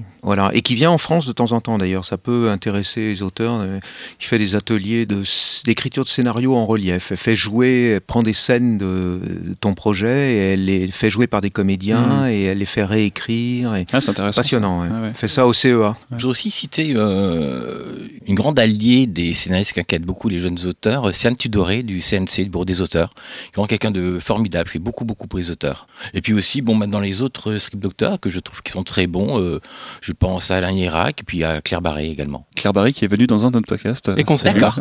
et qu'on salue, tout à fait. Bah voilà, ça, ça fait déjà une base pour commencer, c'est bien. Du coup, au lieu de chercher sur Internet, euh, ils écouteront ce podcast et ils iront contacter les gens euh, Ouais, cités. et puis il y aura, il y aura des dames aussi. Hmm. C'est maintenant l'heure de la suite de la chronique de Laura qui nous raconte en quelques minutes ses premiers pas dans ce monde étrange et fascinant des scénaristes. Durant deux mois, Laura était notre stagiaire et aujourd'hui elle a des choses à vous dire. Voici le deuxième épisode d'une série de trois chroniques par Laura Solny. Salut, aujourd'hui je vais vous parler de créativité, en tout cas de, ce qui s'est passé pour moi euh, à ce niveau-là. Depuis que j'ai commencé mon stage, euh, je me suis remise à la lecture. En fait, avant, je, je lisais presque plus. Je sortais pas mal prendre l'air, mais euh, essentiellement accompagnée de mes amis et d'un pack de bière belge. Donc c'est agréable, mais ça n'aide pas ma créativité. Et là est tout le problème. En fait, avant, je ne savais pas que je pouvais aider ma créativité. Je pensais juste être euh, l'esclave du bon vouloir de mes humeurs et que ça allait être très compliqué pour moi de faire un métier où il faut constamment avoir de nouvelles idées. J'étais juste naïve. Pour moi, il y avait les bons et les mauvais jours, les jours où j'étais inspirée et ceux où j'attendais de l'être. Les idées émergeaient parfois et je les notais sur mon portable ou sur un post-it. Et comme des petits bourgeons de fleurs euh, au printemps, pardonnez cette métaphore, puisque je les arrosais pas les jours suivants, ces idées finissaient par tomber quelque part dans un coin de mon cerveau, séchées sous des couches et des couches euh, d'informations inutiles. Mais depuis que j'ai commencé mon stage, et il faut peut-être préciser que tout ce qui va suivre est sensiblement lié au fait que là où je suis hébergée, je n'ai pas pleinement Internet, j'ai réhabitué mon cerveau à lire. J'écoute la radio, je me promène en forêt. En fait, je me rapproche un peu de la petite gamine que j'étais et qui avait grosso modo trois hobbies dans sa vie lire, écouter de la musique et vagabonder dehors. Tout ça bien sûr avant l'arrivée d'Internet et du binge-watching intensif et interminable qui a succédé à cette douceur qu'étaient les années 90. Enfin c'est quand même agréable et c'est toujours utile mais ça suffit pas. Alors je lis les grands ouvrages spécifiques au scénario dont je repoussais toujours la lecture et je tempère avec des romans qui demandent moins de concentration. Je sors, je cours, je m'aère, on s'en fout peut-être un peu mais moi pas parce qu'au-delà d'écrire un petit peu tous les jours, j'ai compris que mon cerveau avait besoin d'autres stimuli que ceux dont je le gavais jusque-là et qui se regardent sur un petit écran d'ordinateur. De l'oxygène, de la musicalité, des gens qui promènent leurs chiens, des endroits bondés, des endroits déserts, qui ont toujours plus d'histoires à raconter que mon 25 mètres carrés ou les canapés de mes copains, si moelleux soit-il. En bref, je passe plus de temps à solliciter mes autres sens et je deviens une éponge à sensations. Et c'est comme ça, selon moi, que mon hémisphère droit est nourri et disposé à m'aider, et que je peux ensuite m'exercer, enfin écrire quoi. Vous savez, le always be writing. Il y a plusieurs choses possibles, mais c'est vrai que pour moi, essayer de trouver des pitchs à partir d'une contrainte, ça s'est révélé fun et plutôt fertile. Que ce soit une contrainte de format, de genre, d'un mot pris au hasard dans le dictionnaire, essayer d'acquérir une mécanique, d'en trouver de plus en plus et de plus en plus vite, ou alors écrire une scène quelconque, toujours en s'imposant des contraintes je me trouve plus efficace sous contrainte. De personnages, de lieux, d'accessoires. Pour résumer, je pense que la créativité, c'est une espèce de soupe où se mélangent théorie, observation, émotion et exercice. En gros, faut les réintégrer, regarder des films, des séries, les décortiquer et puis tout mettre en pratique. J'ai compris que je ne faisais pas partie des gens à la créativité automatique et que c'était pas grave. Enfin, qu'il y a pire. Parce qu'il ne s'agit pas d'un truc figé dans le temps. La créativité, c'est malléable, ça va, ça vient, ça évolue. C'est possible de s'aider. S'aider par des activités propres à chacun, s'intéresser à d'autres formes d'art ou de choses, à d'autres espaces, s'aventurer, se mouvoir. Et puis s'aider d'ouvrages et d'exercices, dont beaucoup ont été cités dans ce podcast, notamment dans l'épisode 2.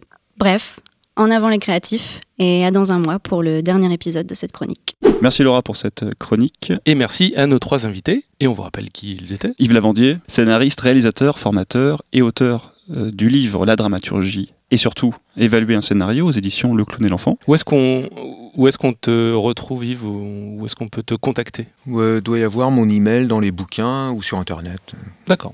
On remercie ici euh, Jean-Marie Roth qui est donc euh, scénariste, consultant, formateur et auteur du livre L'écriture de scénario. Aux éditions Erol. Où est-ce qu'on te retrouve, euh, Jean-Marie? Oh ben on tape mon nom sur internet et puis il y a Plein mon de blog, mon site, etc. Tu fais des petites vidéos aussi, non? Tu t'es lancé ouais, j'ai eu commis ça. J'ai encore en faire quelques-unes. Et enfin, nous avions Elie Abessera, qui est scénariste, réalisateur, formateur et script docteur. Et où est-ce qu'on te retrouve, Elie ben, Sur le net, atelierducénario.fr, tout attaché. Et puis, euh, en ce moment, je fais des formations avec Mille Sabords, donc on peut aussi se connecter sur le site de Mille Sabords. On te croise aussi euh, à la Maison des auteurs, de temps en temps De temps en temps, je viens avec mon ordinateur pour travailler en tant qu'auteur. Eh bien, merci, euh, merci à tous. Merci, à, vous, hein, et bravo. Merci. Merci Philippe et Julien. C'était la blague de trop. Quant à nous, on se dit euh, au mois prochain, évidemment, pour un, nouveau, euh, un nouvel épisode. Et en attendant, n'hésitez pas à mettre euh, des commentaires et des notes sur iTunes et à nous soutenir sur Tipeee. On vous explique tout ça dans la description du podcast. Et on vous dit bah, au mois prochain. Tout à fait. Salut tout le monde. Salut. Au revoir. Salut. Au revoir.